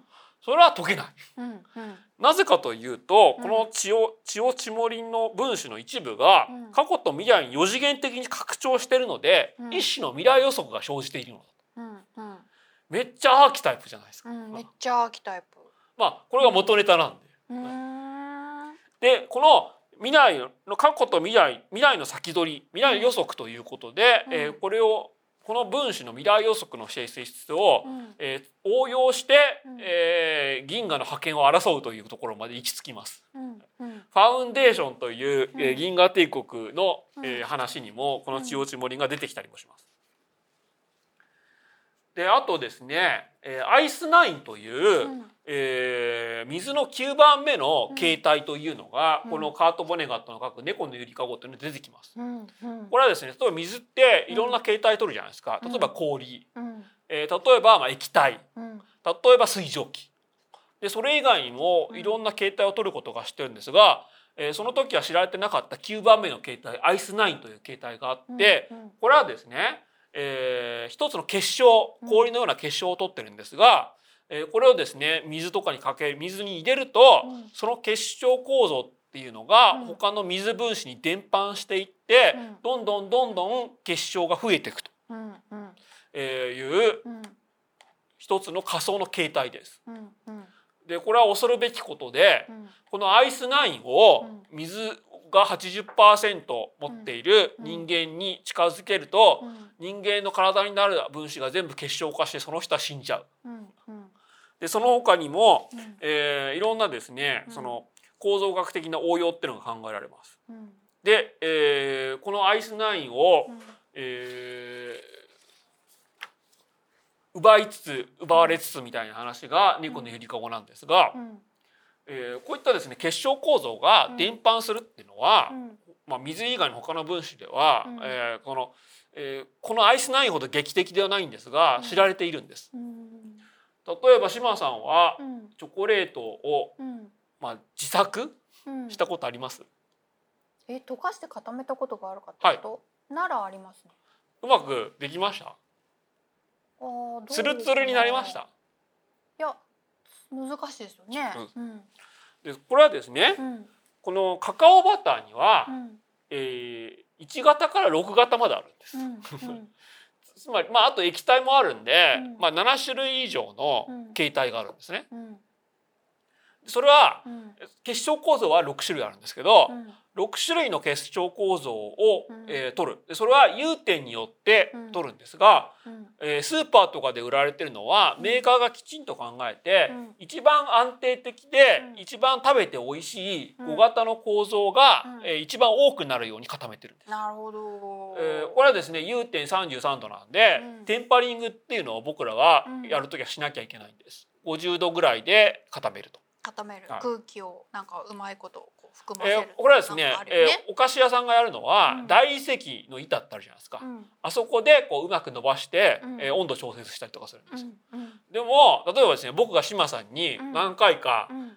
チョコレート渡しましたよね。うん、あもらった、はい。あのスターウォーズのさ、い。ハンソロが固まってるやつとか、あれうん。もちゃんとテンパリングするのはうん。50ウォルトが難しいんで、うん。このですねシーディング法っていうのをやります。はい。これは湯煎、はい湯煎した後、一部は湯煎する。うん。一部はこの、えー固めたまま取っとく。うん。でそうするとツルツルの5型の構造っていうのがうん。他のチョコレートに伝播してって、うん。一応全部5型の構造になるという。これというシーディング法で作りました。すげえお菓子は科学ですね。いやそうですそうです。んで、えーつまりこういう形でうん。結晶構造が伝播していくっていうのは、うん。いろんな物質で知られてます。すごい。今回この回でその話を回収するための今までのチョコだったんですね。ゴジラ SP じゃないですかこれ。じゃあ俺が島さんにチョコを渡すっていうのはうめられていた。未来から決められていた話だった。話だった。すごい。今ちょっと鳥肌きましたよ。本当だ でこの後島さんが過去に、えーチョコを作るというメッセージを送らないと。送らないとですね。そしかもそれとは分からないように送らないと。本当だね。で本作においては、うん。後人の話と人のかがこの話に当13番てはまる。目のうんそのこう形態といううん。オーソゴナルダイアゴナライザーというのが この結晶化というのを伝播する触媒として機能します。はい。はい、だから後人に対してオーソゴナルダイアゴナライザーをするとなんかあのシャキーンってなるや、ろ、はいみんな結晶化すると。はいはいはい。そうなんです。でうん。これはですね他の物質でも知られてて例えばプリオンとかそうですよね。異常プリオンが正常プリオンにどんどん影響していくと。はいはい、そんな感じで、うん、オーソゴナルダイアゴナライザーはうん。他の構人を全部結晶化していく。本当だ。プリオンの話は全然わからんけど今の話はわかった チョコがどんどんツルツルになっていく。うん。ツルツルに固まっていく。クズになってく。え。るだからシャキーンってなるみたいな、はい了解です。でそんなオーソゴナルダイアゴナライザーがウケシジェンデストロイヤーヤンケヤンケあ。ー OD ヤンケー OD ヤンケ、うん。ということで昔からの特撮オタクもにんまり。なるほど、というわけですね。言いたいよねオーソゴナルダイアゴナライザ決してオキシジェンデストロイヤーとは口が裂けてもいいー言えない。なんかでも予告では言ってららしいんですけど。予告がネットフリックスで見れないんでね。なんかなんか。でなんか僕これうん完全に脱線なんですがはい。このオーソゴナルダイアゴナライザーやオキシジェンデストロイヤーを作れる、うん。あのインラインサイトグラスというのがはい。アマゾンで売ってるらしいです。へえ、なんかそれこれもともとパイプの間に挟んで、うん液体を確認するやつなの。あそうなんだ。もうこれでメイちゃんのコスプレば,、はい。バッチリじゃないですか。バッチリ、うん。あとは紙をねこう上で結んでうん。アマゾンでこれ買ってきて、うん。えー中になんだろう緑色の、うん。なんかなんかメッツとかなんか入れて。そうそうそう、うん。なんかエナジードリンクっぽいの 入れれば。入れれば。でただですねこのオキシジェンデストロイヤーってつまり、はあの超兵器として水爆を超える超兵器としてうん。最初のゴジラに出てきたわけなんですけど、はいはい。まあそういった科学の暴走というか人間が制御しきれない科学みたいなのを一応引き継いでるわけですね。なるほどね。つまりこのうん。オーソゴナルダイアゴナライザーではないんですが、うん。このアーキタイプがす いやゲップしようオーソゴナルダイアゴナライザーオーソゴナルダイアゴナルライザーではないんですが同じ物質の違う形態であるアーキタイプが密集したはい。超計算機っていうのができて、はい。その超計算計算機が人類の、うん。人類滅亡どころか世界を破滅させるかもしれないと。という意味で、えーこのオキシジェンデストロイヤーの、うん。えー人間を幸せにするかもしれないし破滅するかもしれないという超科学と、うん。うん。えーいうことで、うんえーまた新しい放射能に変わる物質、ということですごくこのゴジラ SP ではうまく機能してますよね。なるほどね。超計算機っていうのも言いたいもんね。痛い。言いたい。超計算機も言いたい。そう。時間を先取りしてうん。計算を繰り返すことで、うん。えー不可能な計算をこなす魔法のランプのような超計算超時空計算機。かっこよでもこのゴジラ SP ってことごとく単語かっこよくないですか？かっこいいね。足原破局点足原破局点超時空計算機。足原カスケ 最高ですよ。でも破局が何かは最後まで絶対言わないぞみたいいや破局が起こったらもうプツンって切れちゃうんですよ、フィな、まあ、破局が終わなかった起こったら世界が滅亡するっていうことなんだと思うんですけど。でさらにですねこの、うん。えーこの話でははい。タイムパラドックスをどう回避するかっていうのが、うん。まあ、第9話第10話以降、うん。おあもう重要な問題になってきます。なるほど。本当ですか？本当になるほどって思ったんです。うん。持ってる。つまりメッセージとかあなたの人生の物語では、うん。もう時間っていうのはずっと昔から決まってて動かせないものっていう風になってるんです。でもここね正直あんまよく分かんなかったわあそれ解説しましょう、んつまりですね、うん。親殺しのパラドックスとか情報起源のパラドックスっていうのがあるわけです。うんうん。えーもし、うん。えー僕が過去に戻ってうん。自分の親を殺したら、それは俺が生まれなくなるっていうことなんで、はい。それは全部不可能なことじゃないですか。はい、でも実際タイムマシンっていうのがあったら、過去に戻って自分の親を殺すっていうのは多分できちゃうわけですよ。うん。うん。でもその結果、一体何が起こるんだと。それって明らかに起こらないことが起こったということで、うん。もしかしてそれを回収するために、うん。えー世界っていうのが滅亡しちゃうんじゃないか。うん。でも一応それを解決するかもしれないモデルっていうのがうん。今までたくさん提唱されてきました。はい。第10話で言われてる、うん。えー実は世界っていうのは、うん。タイムトラベルしたごとにうん。崩壊してまた生成するっていうのを繰り返されるんじゃないかっていうのもその一つです。うん。うんただですね一応今言われてるうん。エバレットの多世多世界解釈っていうのがありまして、うそれはですね、えータイムパラタイムトラベルっていうのは実は、うん。えー違ううん。パラレルワードに行くことだと。うん。でそうすると全部解決するわけです。うん。それはもしそれでタイムトラベルして、うん。えーその世界の親を殺したとしてもそれはパラレルワールドの親を殺すっていうことなんで、えー元の自分の、うん。えーいたワールド、いうん。自分のいた宇宙には全く関与しないこと。うんうん。なので、えーそれは成立すると。はい。しかもこのタイムトラベルするパラレルワールドっていうのはうん。枝分かれした、うん。えー多世界ということではなくもともと無数に存在している多世界なので、うん。えー本当に全く関係がない。でもしかしですねこういうタイムパラドックスを起こすとタイムパラドックスが起こり起きるかもしれないようなその親殺しもしくは、えーじ違う情報を伝えると、うん。えーいうことをやるとパラドックスは起きないんですけど元のうちに戻れないわけですよね。うんうんうん。だから破局は起こる可能性がある。えーまあこのゴジラ SP の中ではそうです。そうだよね。うん。し、うん。えー、と実際にこのゴジラ SP の中ではこの多世界解釈が起こってるっていうのは、うん。えーこの時間を先取りしてうん。先取りすることにより、えー実現した超計算機の出力結果が、えー超計算機ごとに異なると。うん。それは超計算機ごとにうん。違うパラレルワールドのうん。未来を先取りしてるんでだから計算結果が異なってしまう。うんうんしかしですね、うん。えー一応このパラドックスを起こさずに、うん。えー情報を、うん。えー過去に伝えるということが一応できる。はい。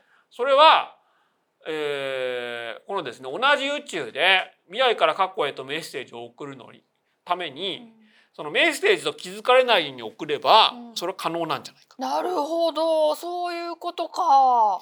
本当ですか？なんで気づかれたらダメなの？気づかれるとその時点でうん。多世界に行ってしまうからです。あそういうことか、だからめっちゃわかりにくい LINE の文章とかでこことこことこことこことここをつなげろみたいなヒントになってるってこと？というかまあ MD5 ハッシュ関数ですよね。うん、はい。あーやっとわかったね。本当ですか？つまりうん計算結果を過去に送るっていうことは、うん。まあ、問題を入力する前にうん。結果が出るとうんいうことであると。で過去に信号が送られても、うん。それが情報だと気づかなければ、うん。まあ、もう一応問題はないし、うん。多世界に行かない。うん。ということはですね、うん。例えば、うん。えーここでひまわりと水ある着飾り言わせが出てきますが、うん。ひまわりって実は、うん。えー7つ描かれてたわけです。はい。これをどのひまわりつまりですねこの例えばこのひまわりは絵によって、えー花の数が違うわけです。うん。でもどひまわりって送ればうん。一応三輪なのかうん。五輪なのか七輪なのかうん。っていうのを送ったわけじゃないのでうん。多世界に行かない。わかった。いやなかなか奇弁だなと思うけどそれが頭に入ってこれ見たら全然なるほど感本当ですか？増す。まあ奇弁ではあるんです。でしょでもこの奇弁を元にして一応うん MD5 ハッシュハッシュ関数っていうのを作ってるわけですよ。うんうんつまりこれは、えー、何でも128文字に要約できるわけですよね。うんでも何でも128文字に要約するっていうことは、違う言葉でも同じ128文字になっちゃうわけですよ。うんうんつまりそこで、えー情報が切り取られてしまう。うんでも情報が切り取れてしまうし、うん。えー何でも同じ128文字になってしまうので、うん。えー一応過去に情報を伝えたいということにならない。うん。ということを利用してるわけです。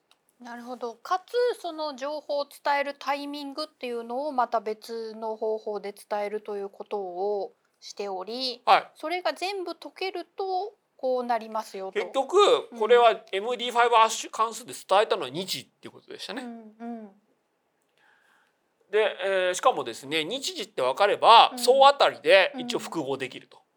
いうことで、えーまあこの話では一応複合その過去の過去に送られたメッ未来から送られたメッセージをうん。一応ユンは、うん。えー解読します。しかしそれでも一応、うん。まあ多世界には行かなかったってことになるじゃないですか。うんうん。すごく詭弁ですけど。うんうん。なるほどね。うん。しかもですね面白い、まあ、この MD5 ハッシュ関数は今いろんなところで、うん。その情報保存とか、うん。えー暗号鍵として使われてるんですが、うん。一番援助等っぽいなって思ったのは、うん。この説明で、うん。それはまるでそのじゃがいもをハッシュポテトにはできるけどハッシュポテトにはハッシュポテトはじゃがいもにできないみたいなこと言うじゃないですか。うんうんなんでハッシュポテトかっていうと、う MD5 ハッシュ関数とハッシュポテトのハッシュでかけてるんですよね。んうんダジャレです。マジ？はいでこれは援助ポテトはハッシュって言いたいだけやんっていうこと。そうやねは。うんこれ気づきました？全然気がつかなかったけど、だせ。ダセえいやでもこれは援助ポテトは援助ポテトじゃねえ援助ポテト援助とはこれこれであ俺センスいいやんと思って多分ねうん、超面白いって思ってる。超面白いマジウケる。ハッシュ関数とハッシュポテトかけられる俺天才って思ってうん思ってる思ってる。援助ポテトっていう、こ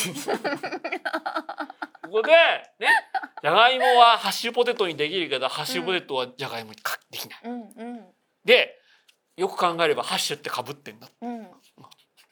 ででもでも援助等の小説は全部これなんです。そうなんだは。えそれでめっちゃ文学的ドヤーってなってんのかな。これで芥川賞取れる。マジか。いい人そうだねなんかね。という形で ここでえみんなブブブッと笑っちゃう。うん。炎上ファンはもうクスクスってなってるクスク。スさすがさすが援助と。クスクス えさらにですね、はいえー、三崎奥芝事業体フリースパイっていうのが出てくるんですが、うんまあこれはね特撮ではおなじみですよね。へえ。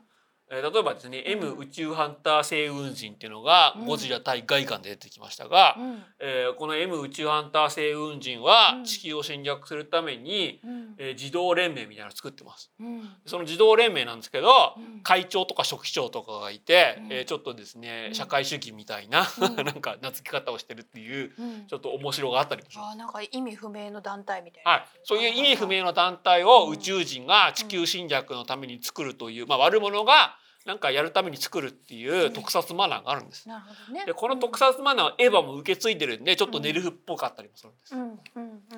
し、えーあとですね宇宙人センスのいい宇宙人は眼鏡かけるグラサンかけるでおなじみだったりもします。あそれは特撮マナーなんですか？特撮マナーですセンスのいい宇宙人はグラサンかける。はい。え本当本当本当？本当 本当。あとは、えーこの話はですね、シン・ゴジラを仮想的にしてるんで、えーゴジラが、えー進化、鍵括弧進化します。うんうんうん。でもこれも言ってましたよね。バベル君が。言ってたね。はうんこれハベルって書いてバベルって読ませるのもなんか押し守るっぽい面白さがあるんですけど、うんうんね、みんな進化と変態をごっちゃにしすぎだ。うんで、えー進化っていうのはうん変異がもうこう各世代で積み重なって進化になるけど同じ個体が変化するのはあれ進化じゃなくて変態って言うべきだとなるほどねこ。れはシン・ゴジラに向かって言ってるんですよ。シン・ゴジラでうんあの長谷川さんがうん「ここれは進化だ!」って言うじゃないですか。うんいやそれは変態だよってって言ってるんですハベル君が突っ込んでるわけです。うんなるほどね。でまあそもそもセンスのいい宇宙人ってなんだよ。本当だよね。まあまあまあつまりこれねあのフリーのスパイとしてカイ君っていうのが出てくるじゃないですか。はいはい。フリーのスパイね。フリーのスパイ、フリーのーナリストジャーナリストをフリーのジャーナリストを名乗るフリーのスパイとして、うんあのカイ君はうんグラサンかけてます。うんうん。であれ多分宇宙人なんですよ。あそうなの？なんかあの人だけキャラデザめっちゃ雑じゃなかった？雑なのはもう宇宙人だから雑でいいだろ そうなんだ。でカイって X のことをカイ事情とか言うじゃないですか。カイとか言うじゃないですか。はいはいだからあの人うん多分宇宙人です。シーズン2では宇宙人ってことになります。あそう。X 星人です。じゃああの芝の所長とかも宇宙人？えー、あのスティーブンさん。うん。あスティーブンさん、うん。ティルダさん、うん。えー、BB うん。多分みんな宇宙人。で あともしかしたらあの山本所長も宇宙人。ああそうなん？あだだでもなんか母性は違うかもしれないですけどね。うん。まあ多分でもカイ君は多分うん。X 星人、うんでティルダさんはあのブラックホール星雲人かイムハンター星雲人かわかんないですけど違う宇宙人だと。思 うあ言い切ったね。はい。独自解釈。いやす少なくとも、うん。少なくともスティーブンとカイ君はうん。宇宙人なんで、うん。まあ、最後はああいうふうになってると。うん。ということでいいと思います。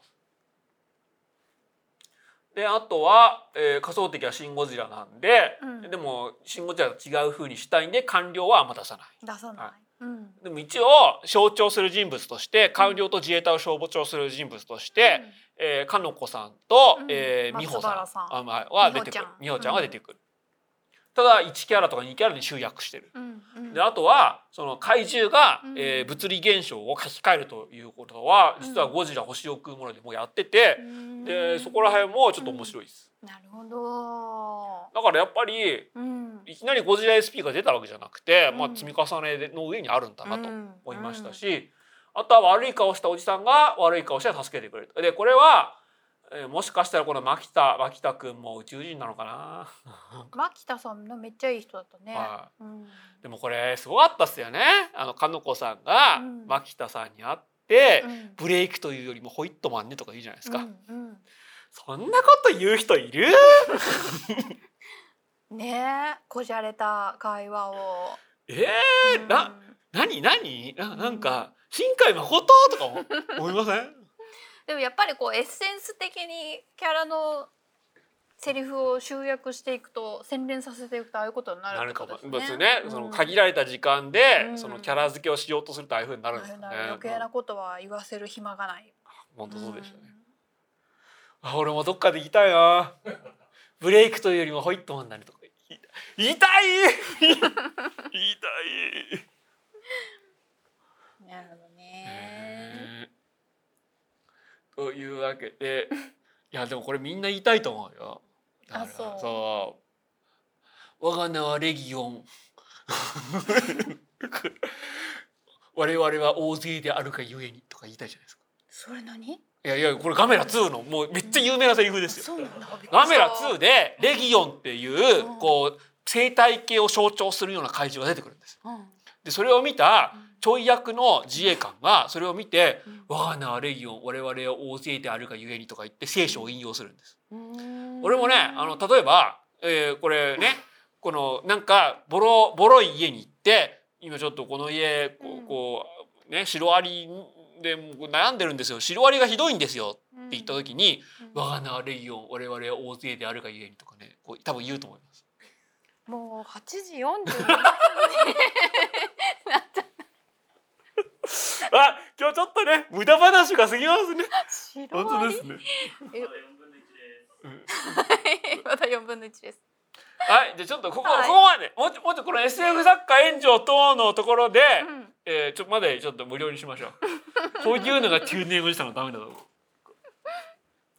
で炎上父さんは、はいえー、72年北海道札幌市出身、うんえー、現在、うんえー、まあでも49か、うんじゃあ。で、えー、若者若者かと思ってたらもう炎上等も俺も年取るわけですよ。なるほどね。で,り、うん。で、えー、まずですね東北大学、うんうん。えー、物理学科。もういわゆるトンペイ大です。うんうん。えトンペイ大の物理学科出身なんですが大学院を行くときに、うん。え物理学じゃなくて、うん。えー学際的な領域に変えます。うんうん。東京大学大学院うん。総合文化研究科というところに行きます。うん。でそこで、まあ、一応物理学という基礎はあるんですけど、うん生物理論とか自然自然言語っていうのをやろうと。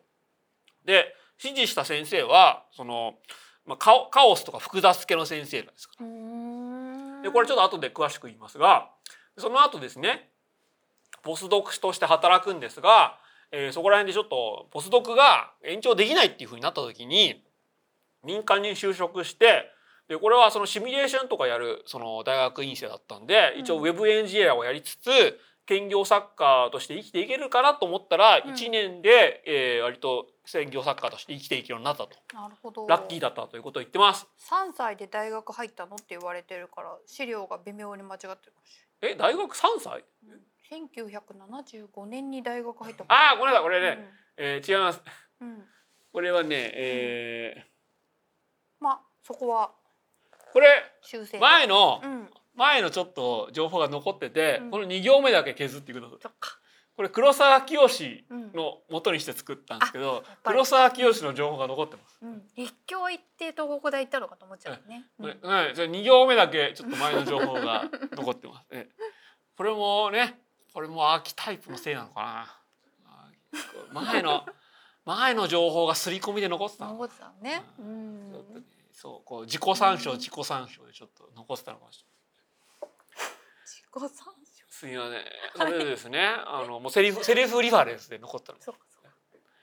であと2012年芥川賞受賞で、えーセリフリファレンスエンジンとオブ・ザ・ベースボールで、うんえーデビューしたんですけど、うん。えーそのセリフリファレンスエンジンが英訳されてうん翻訳されてフィリップ・ケディック特別賞、うんえーこれはまあ第2位の賞みたいなやつです。うんでそれで海外でも有名になったんで,、うんで海外のディープなオタクは「うんえ援助とゴジラゴジラやんの?」っていうことで、まあうんワキワキしてるあらしいんですよ。そういうことなんですね。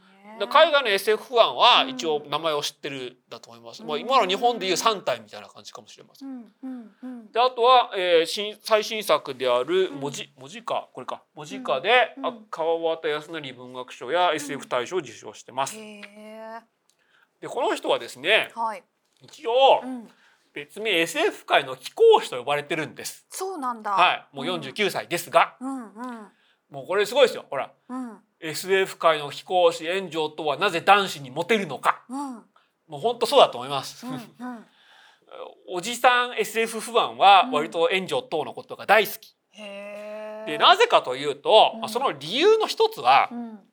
そのこれまでですね、うん SF の大家はうんみんな、えー直木賞芥川賞取れなかったっていう歴史があるんです。うんうんうん。確かに。小松左京も直木賞取れなかったし、うん筒井康隆は直木賞取れなかった恨みつらみをうん大いなる女装で果たして、うん直木賞の審査員を全員殺したりとかしてます、うん作品の中で。ところがですね、うん炎上等は最初作家うんやるかうんってなった時に、その公募ガイダンスとか買ってきて、うん片っ端から送るってことをしたらしいんです。うんその時に SF とか純文学とか、うん。あんまり関係なく片っ端から送ったんで、片方で SF に引っかかりうん。片方で純文学の賞に引っかかったんで、えー純文学の場所では「オブ・ザ・ベースボール」うん。SF ではセルフリファレンスエンジンということでデビューして両方に足かけてデビューしたんですよね。でだから一応その「オブ・ザ・ベースボール」の時点で、うん。その芥川賞のノミネートもされた。なるほど。でもこれは結局、うん。結局ですよ。これは結局、うん。出自の時点で、もう差別されてるってことを証明したようなもん。出自の時点で。はい。うんうんうん。つまり、うん。いろんな作家がいて、うん。作家はうん。そのデビューした賞とか雑誌とかで色眼鏡で見られるということを、えもうこの炎上等は証明してしまったと。うんということで SF 界俺たちは差別されてると思い込んでいる SF 界にとの人にとっては炎上とはその差別っていうのを証明する、うん。えー一つのうん。こうそ、えー存在として割と好きなわけです。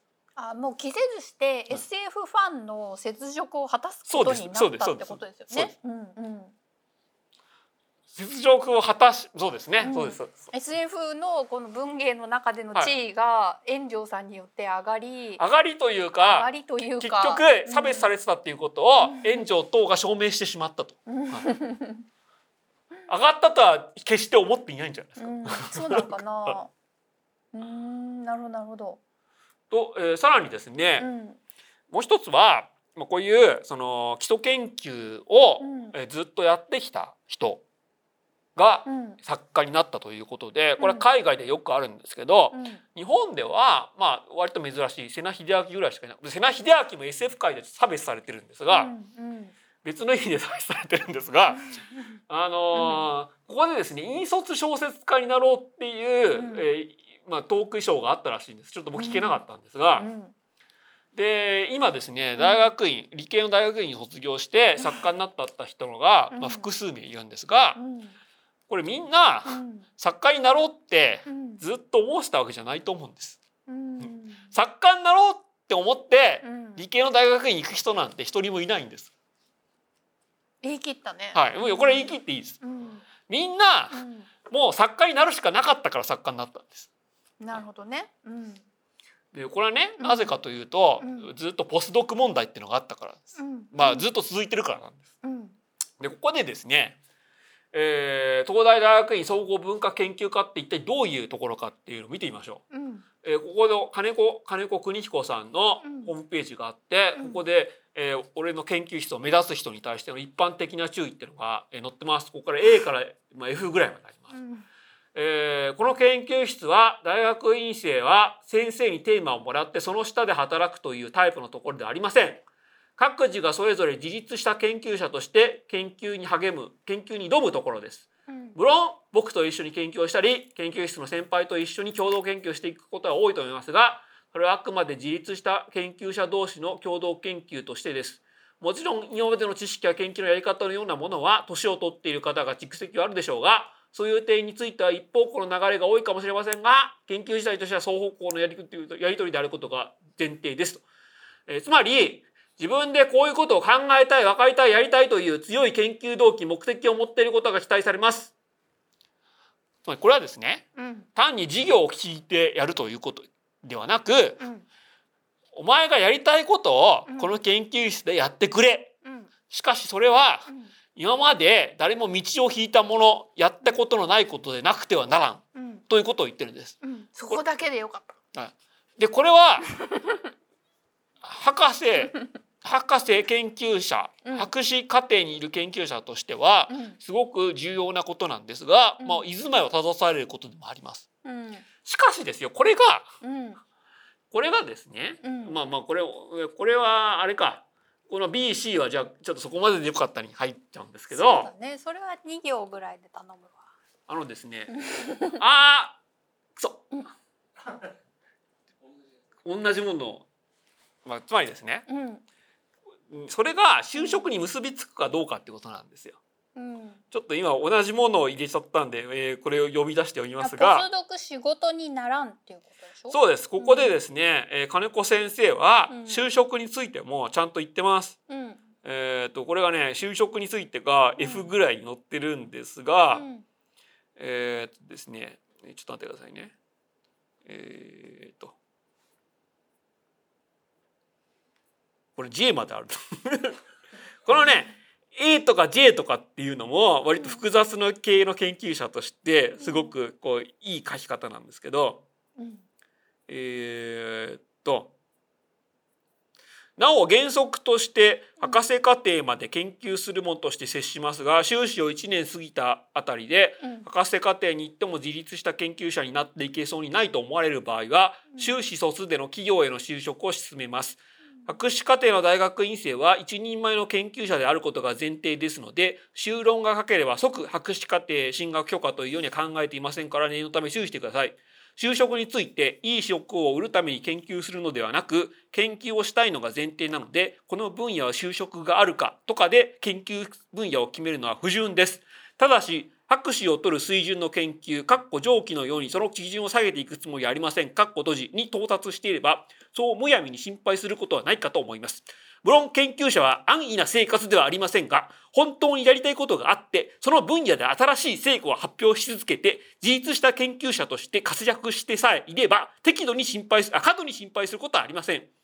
博士を取った後、ポスドク研究員、かっこ当研究室のこれまでの例は、米国サンタフェ県、ドイツフンボルトフェロー、数理解析研、北大電子研、学進、学進研究員ってことですね。この学進っていうのは、理研などを経て、えー大学や研究所にポストが見つけられていくと思います。なお、これまでに博士を取った人が17名、過去95年終了以降ですが、2010年時点で准教授7、講師に常研常勤研究員1、助教1、ポスドク5など皆さん活躍しています。うんしかしこれは2010年時点の文章です。うん。炎上父さんは2008年に、うん。えー就職したので、うん。この中に入っていないということになります。うん、長くてよく分かんなかったね、うん、就職できんよって自分で自分の研究やってくれよって話やんね。しかしそれでもちゃんと頑張れば就職があるよ、うん。ということを言ってる。うん。うん。思い返せば僕の大学の教授もこういうこと言ってました。うんつまりこの分野に進んでもお金にならないかもしれないし、うん。生活厳しいかもしれんよってことを言ってるそうやんな、うん、そでうだよね。さらにですね、うん。炎上お父さんは、うん。あのーまあ、ペンネーム炎上等で、うん。はい。本名は非公開ってことになってるんですけど、はい。えーこの金子研究室のですね、うん。博士論文リストを見ると、うん。あって思います。あって思うんだ。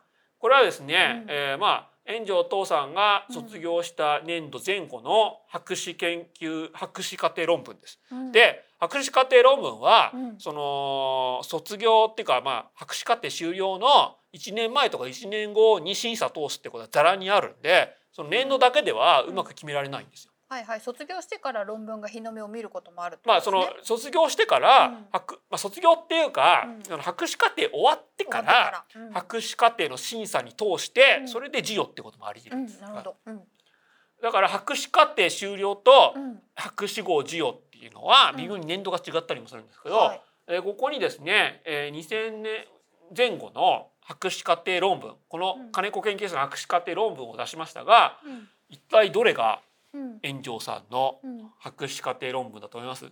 うわ謎のクイズだ。はいここでいいんですよ。えー。私にクイズ出す気とか言ってもいいんですよ。そうやね。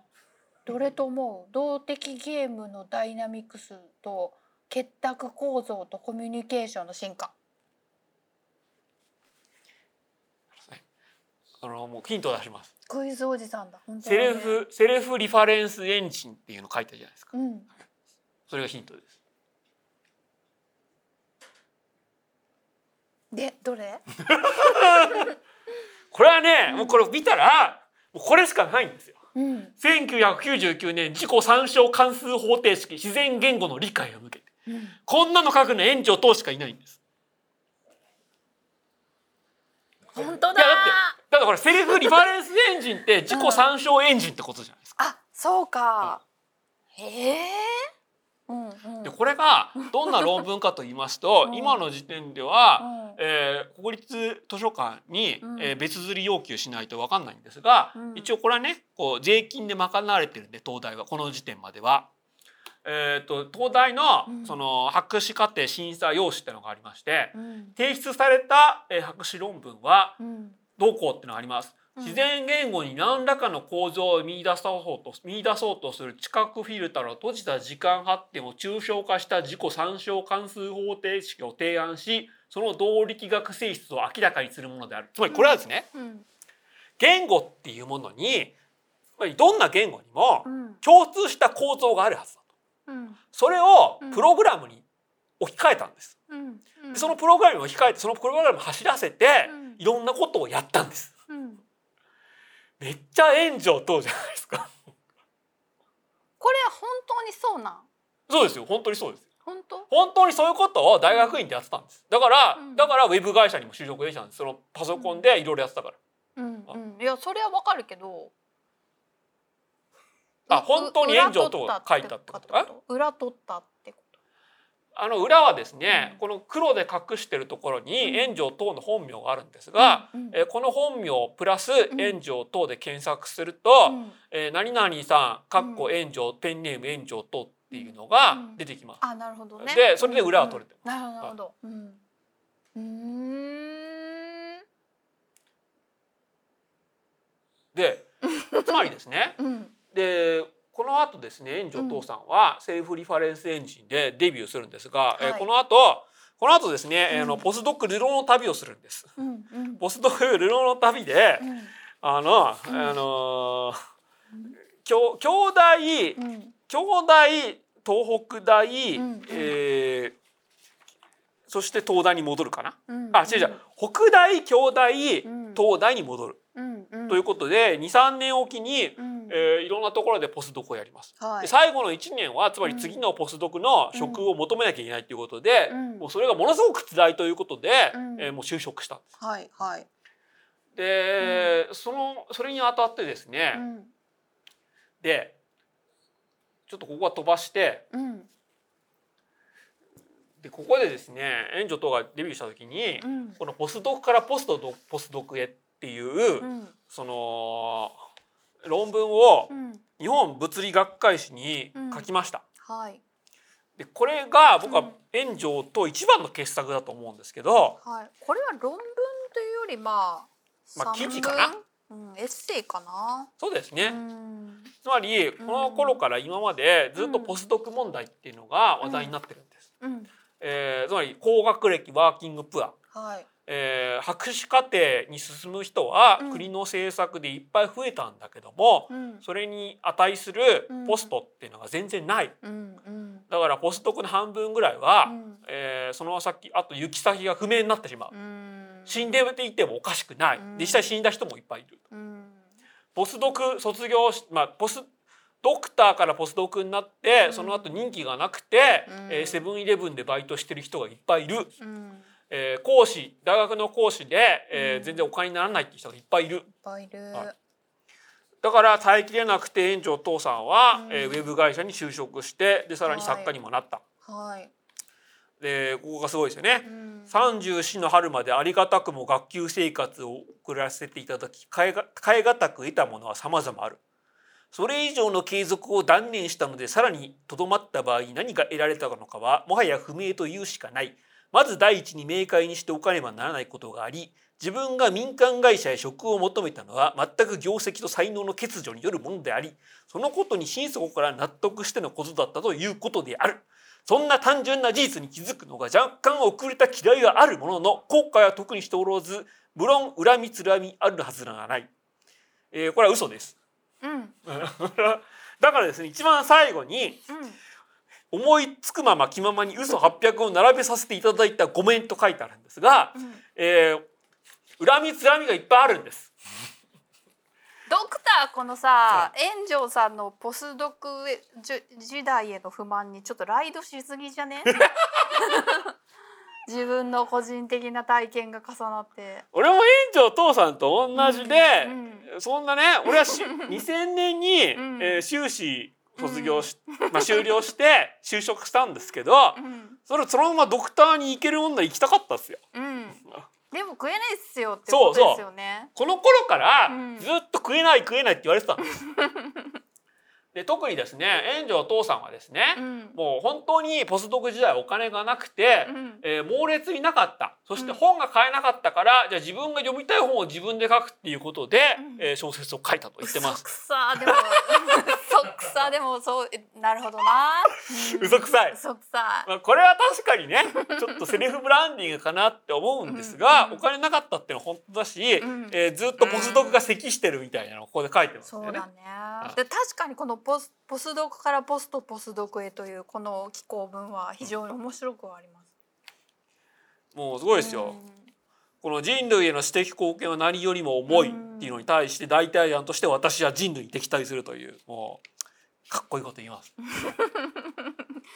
ゴジラ関係なくねっていやいやいやいやいやいやいやそう切り口 切り口。あるある。これこれがちゃんと関係あるっていうふうになってる、さらにですね、まあ、つまりこの頃から、えー特にね2000年代から、うん。えー国立大学をずっと法人化しようっていう流れがあったんです。でうん。これは2000、えー何年かに達成されます結局。うんうん。俺が行ってた医科歯科大学も、うん。その頃ねその学校のポスターに、うん。国立大学法人化反対みたいなポスターがいっぱい貼られてました。うんうん。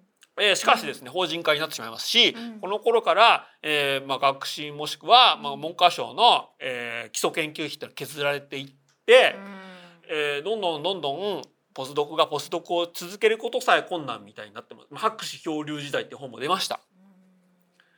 で、えー、炎上さんが2000年ぐらいからちょっと状況が悪くなって、うんそのポスドクの最後の1年はうん次の任期探す次のポストを探すのにうんこう苦労するしかやることやれやれないっていうのも、まあ、こういうの関係してます。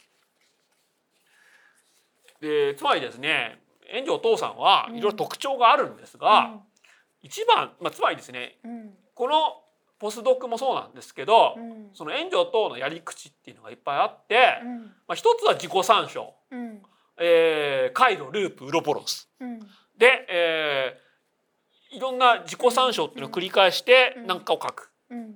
でさらにですねもういろんな、うん。えー言語論いろんな、えー過去の小説詩うん。故事の引用を、うんえー繰り返して、うん。えーずっと無駄話とか無限連想ゲームみたいなのを繰り返すんですよ。うんうん。で多分それは、えー本人の中でもだからうん。小説書くのが楽しいんだと思います。うん。でこの無限連想ゲームを繰り返した後うん。最後ずっと自分の書いた文章を見つめてうん。あれこれとこれとこれ意味通るじゃん。うん。ということでつなげていく。うん。でこれを100回とか1,000回繰り返すとうん。小説のようなものができるうん。と考えてるんじゃないですかうんかもしれないは。うん AI っぽいね。特にこの文字化とか、うんあとは糸継作と合作ってことになりますけど、うんほぼ炎上とか書いた「死者の帝国」の最後の方はそんな感じになってます。もうなんかなんペンネームの通りの方ですよね。そうですね、そのそうですそうです。うん。だから自分が小説生成プログラムであると考えてるんですよ。うんうんだからねやり口っていうのがちょっと共通してて、うんまずは不必要に思える引用っていうのを、えーずっとやってます。もうもうこれもねすごいんですよ。うん。特にこのこのですねこの後藤さんのことっていうのが特にすごくてまずねこの後藤さんのことに銀河帝国攻防史ならぬ「The History of the Decline and Fall of the Galactic Empire」っていうのがあってこれはですねえ銀河帝国の攻防あどうしました、うん銀河帝国の攻防っていうのを正立てでやってます。うんうん銀河帝国の誇る人気メニューは揚げパンである。これをもって銀河帝国3年4組は銀河帝国1年2組を制圧した。銀河帝国の誇る人気メニューは即答麺である。出し派によるカレー派の粛清が滅亡を促進促進したとの見解がある。これが、えー最後まで続きます。無駄にゴジラで麺食わしてんのも意味あるのかな？ありますよあるんだ ありますよみんな麺食ってるやつ。そうですあれ何？あれが T シャツにもなりましたね。あそうなんだ。なんであれが麺地に足のついた描写だと思ってるんですよ。ああ惜しいっぽい惜しいっぽい。そうですね、おしっぽいです。うん麺は永遠みたいななんかそういう感じ。ああ、麺はウロポロス。ウロポロスウロポロスヌードルを食ってるあるでしょあとはですね、例は必ず二つ以上あげるっていうのがありまはいはいはいはい。すで特にこれすごいですよね、うん。その猿のタイプライターっていう故事があるじゃないですか、うん。これは果てしない物語にも出てきました、うんうん。つまり、うん。何も分かってない猿にうん。こうタイプライトを叩かせる。うん。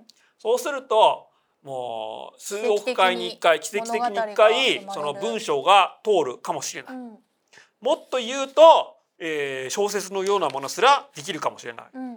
だから結局猿のタイプライター一言でいいんですけどうん。この話は、えーそれをですね3つ3つ例を出します。えーっとね。適当にキーボードを叩いたらシェイクスピアの「ハムレット」ができた。適当にピアノを弾いてたらバッハの「カニのカノン」と同じになった。うんうん。絵の具を投げたらポロックのナンバー5と同じになった。そういうことだ、これはい。3つ例挙げる必要あります？なんでしょうね。うん。でも三つでやっぱりバランスが取れる。はいうんまあ、落語のうん。三大話。みたいなうん。そうなんです。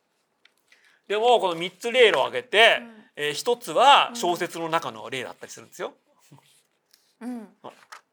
ということで、うんこういう延々と無駄話が、うん。えー延々と無駄話や延々と連想ゲームが続くんですが、うんそれをどっかでうん回路のようにつなげるうんことで何か新しいものが生まれるかもしれないみたいなことをずっとやってるんです。うんというわけで、えーうんどれを読んでも面白いんですが、うんあとはですね、うんそのこれはですねポストモダン文学に共通してるんですけど、うん小説という形式に挑戦したりもしてます。うんここにある後藤さんのことっていうのはですねなんか最初ですねそのカラーの雑誌に、えー小説を載せるってことになったらしいんですよ。はい。えーっとねえーっと赤と、まあ、フルカラーの雑誌に小説を載せると。うん。だからうん。執筆者の誰かがうん。もう字に色をつけないといけないと思ったと。うん。だからうん。黒と赤で小説を書いてうん。黒だけで読んでも意味が通じるし、うん。赤だけでもよ読んでも意味が通じる小説を書いたと。なるほど。というのがこれで,、うんで実際単行本っていうか文庫本も赤と黒の印刷になってるんですけど途中でこれがどんどん悪乗りしてって、えーこの参考書に色つけるみたいになりうんます。はい。うんでこれはですね、うん。えー僕らが見るとその「わっ何やってんだ」って思うんですが、うん。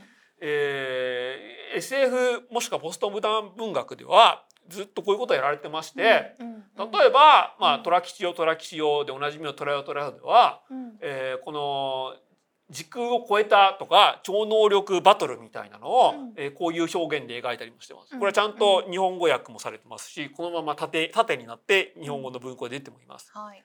あとはですね、えーこれインデックスっていう脚注があるんですけど、うん架空の脚注っていうのを、うんえーバラードがやって、うんえーこの後藤さんのことも脚注だけで意味が通じる、う小説にしたりもします。でこの脚注がちゃんとこの文庫本には載ったりもしています。それこそさ「円環なんとか」っていう本ってさそういう実験みたいなの集めたみたいはな本じゃなかったっけ、それホルホルフェルゲ・なんだっけボルゲス。え違うあの炎上さんの最初の本か？えセルフリファレンスエンジン。いセルフリファレンスエンジンってそういう本じゃない、やあのね、えーうん形式というよりは書き方がそうですよね。うん、うんうん。うんこのイインデックスつけるとかではないんですけど、うん。そういうのはずっとやってます。うんはい。うんというわけで、うん。えーあと Self-Reference ENGINE のタイトルは、うん。えーギブスとスターリングのディファレンスエンジンの引用なんですけど、えーこのサイバーパンク文学の文体っていうのからも、まあ、うん。やはり影響を受けているでしょう。んうん。う、まあ、絶対好きでしょう。で、うん。えーまあ、そういうような、うん。そのまあ、クールな言葉遊びとか、うん。ポストモダン的表現っていうのをうん。ずっとやり続けているんですけど、やっぱり僕はうん。この裏に皮肉と情熱を見てしまうわけですよ。でそれこそがうん。やっぱりその援助との魅力なんだと思いますね。うん。このうん。言葉遊びとかポストモダンの裏にあるうん。恨みつらみであったり情熱であったりっていうのが、うん。まあ、一番の魅力だと思います。でそれを思ったのがですね、うん。この読書で離婚を考えたという本があります。うん。これはですね、えー奥さんと、うん。えーやってるエッセイ交換で、うんえー相手に、うん。その自分が、うん。えーおすすめしたい本っていうのを提示して、うん。でそれに関するエッセイを書いてもらうっていうのを交互にやるやつ。うん。だから自分の知らない本っていうのを紹介してもらって、うん。えーそれのまあ、えーかいまあ解説であったり、うん。えーエッセイを書くことでうん。相互理解を深めようという夫婦同士のやり取りです。なるほど。でうん。結局ですね、はいセルフリファレンスエンジンの中の話もそうですし、うん。その後のボーイズサーフェスもそうなんですけど、うん。実は、えーボーイミーツガールというとか、うん。恋愛の話をうん。割といっぱい書いたりもしてますし、うん。えーこの「死者の帝国は」うん。伊藤計画に対する、えーまあ、ラブレター。うん。死者へのラブレターうん。と言ってもいいかもしれません後半は。うんで特にですねスペースダンディのうん。一最最後の話のうん。2話目の話のうん。次元の違う話じゃんよっていうのがあってうん。これはダンディの昔の恋人がうん。本当に次元の違う人だったとうん。いう話なんです。うん。四次元人の恋人昔の恋人っていうのが出てくるんです。で別れた原因は何かっていうとうん。それは性格の不一致じゃなくてうん。次元の不一致だったとか言うんですよ。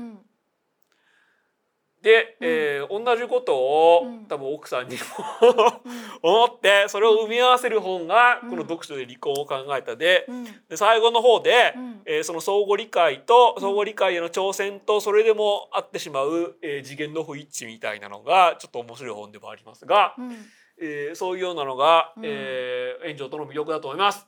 特にですね最初のセーフリファレンスエンジンのこの帯があるじゃないですか。うんこの帯に、ん。えー、神林長平さんは、うん。えー、あいつですね、うん。えー、安倍工房うん。神林長平援助を通って続くラインがあって、うん。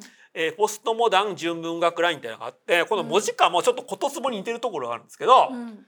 基本神林翔平と炎上とは同じ世界の人なんですよ。うん。しかしですねこの飛弘とかさんはうん。やっぱ違う世界の人なんで、うん。この人のですねうん。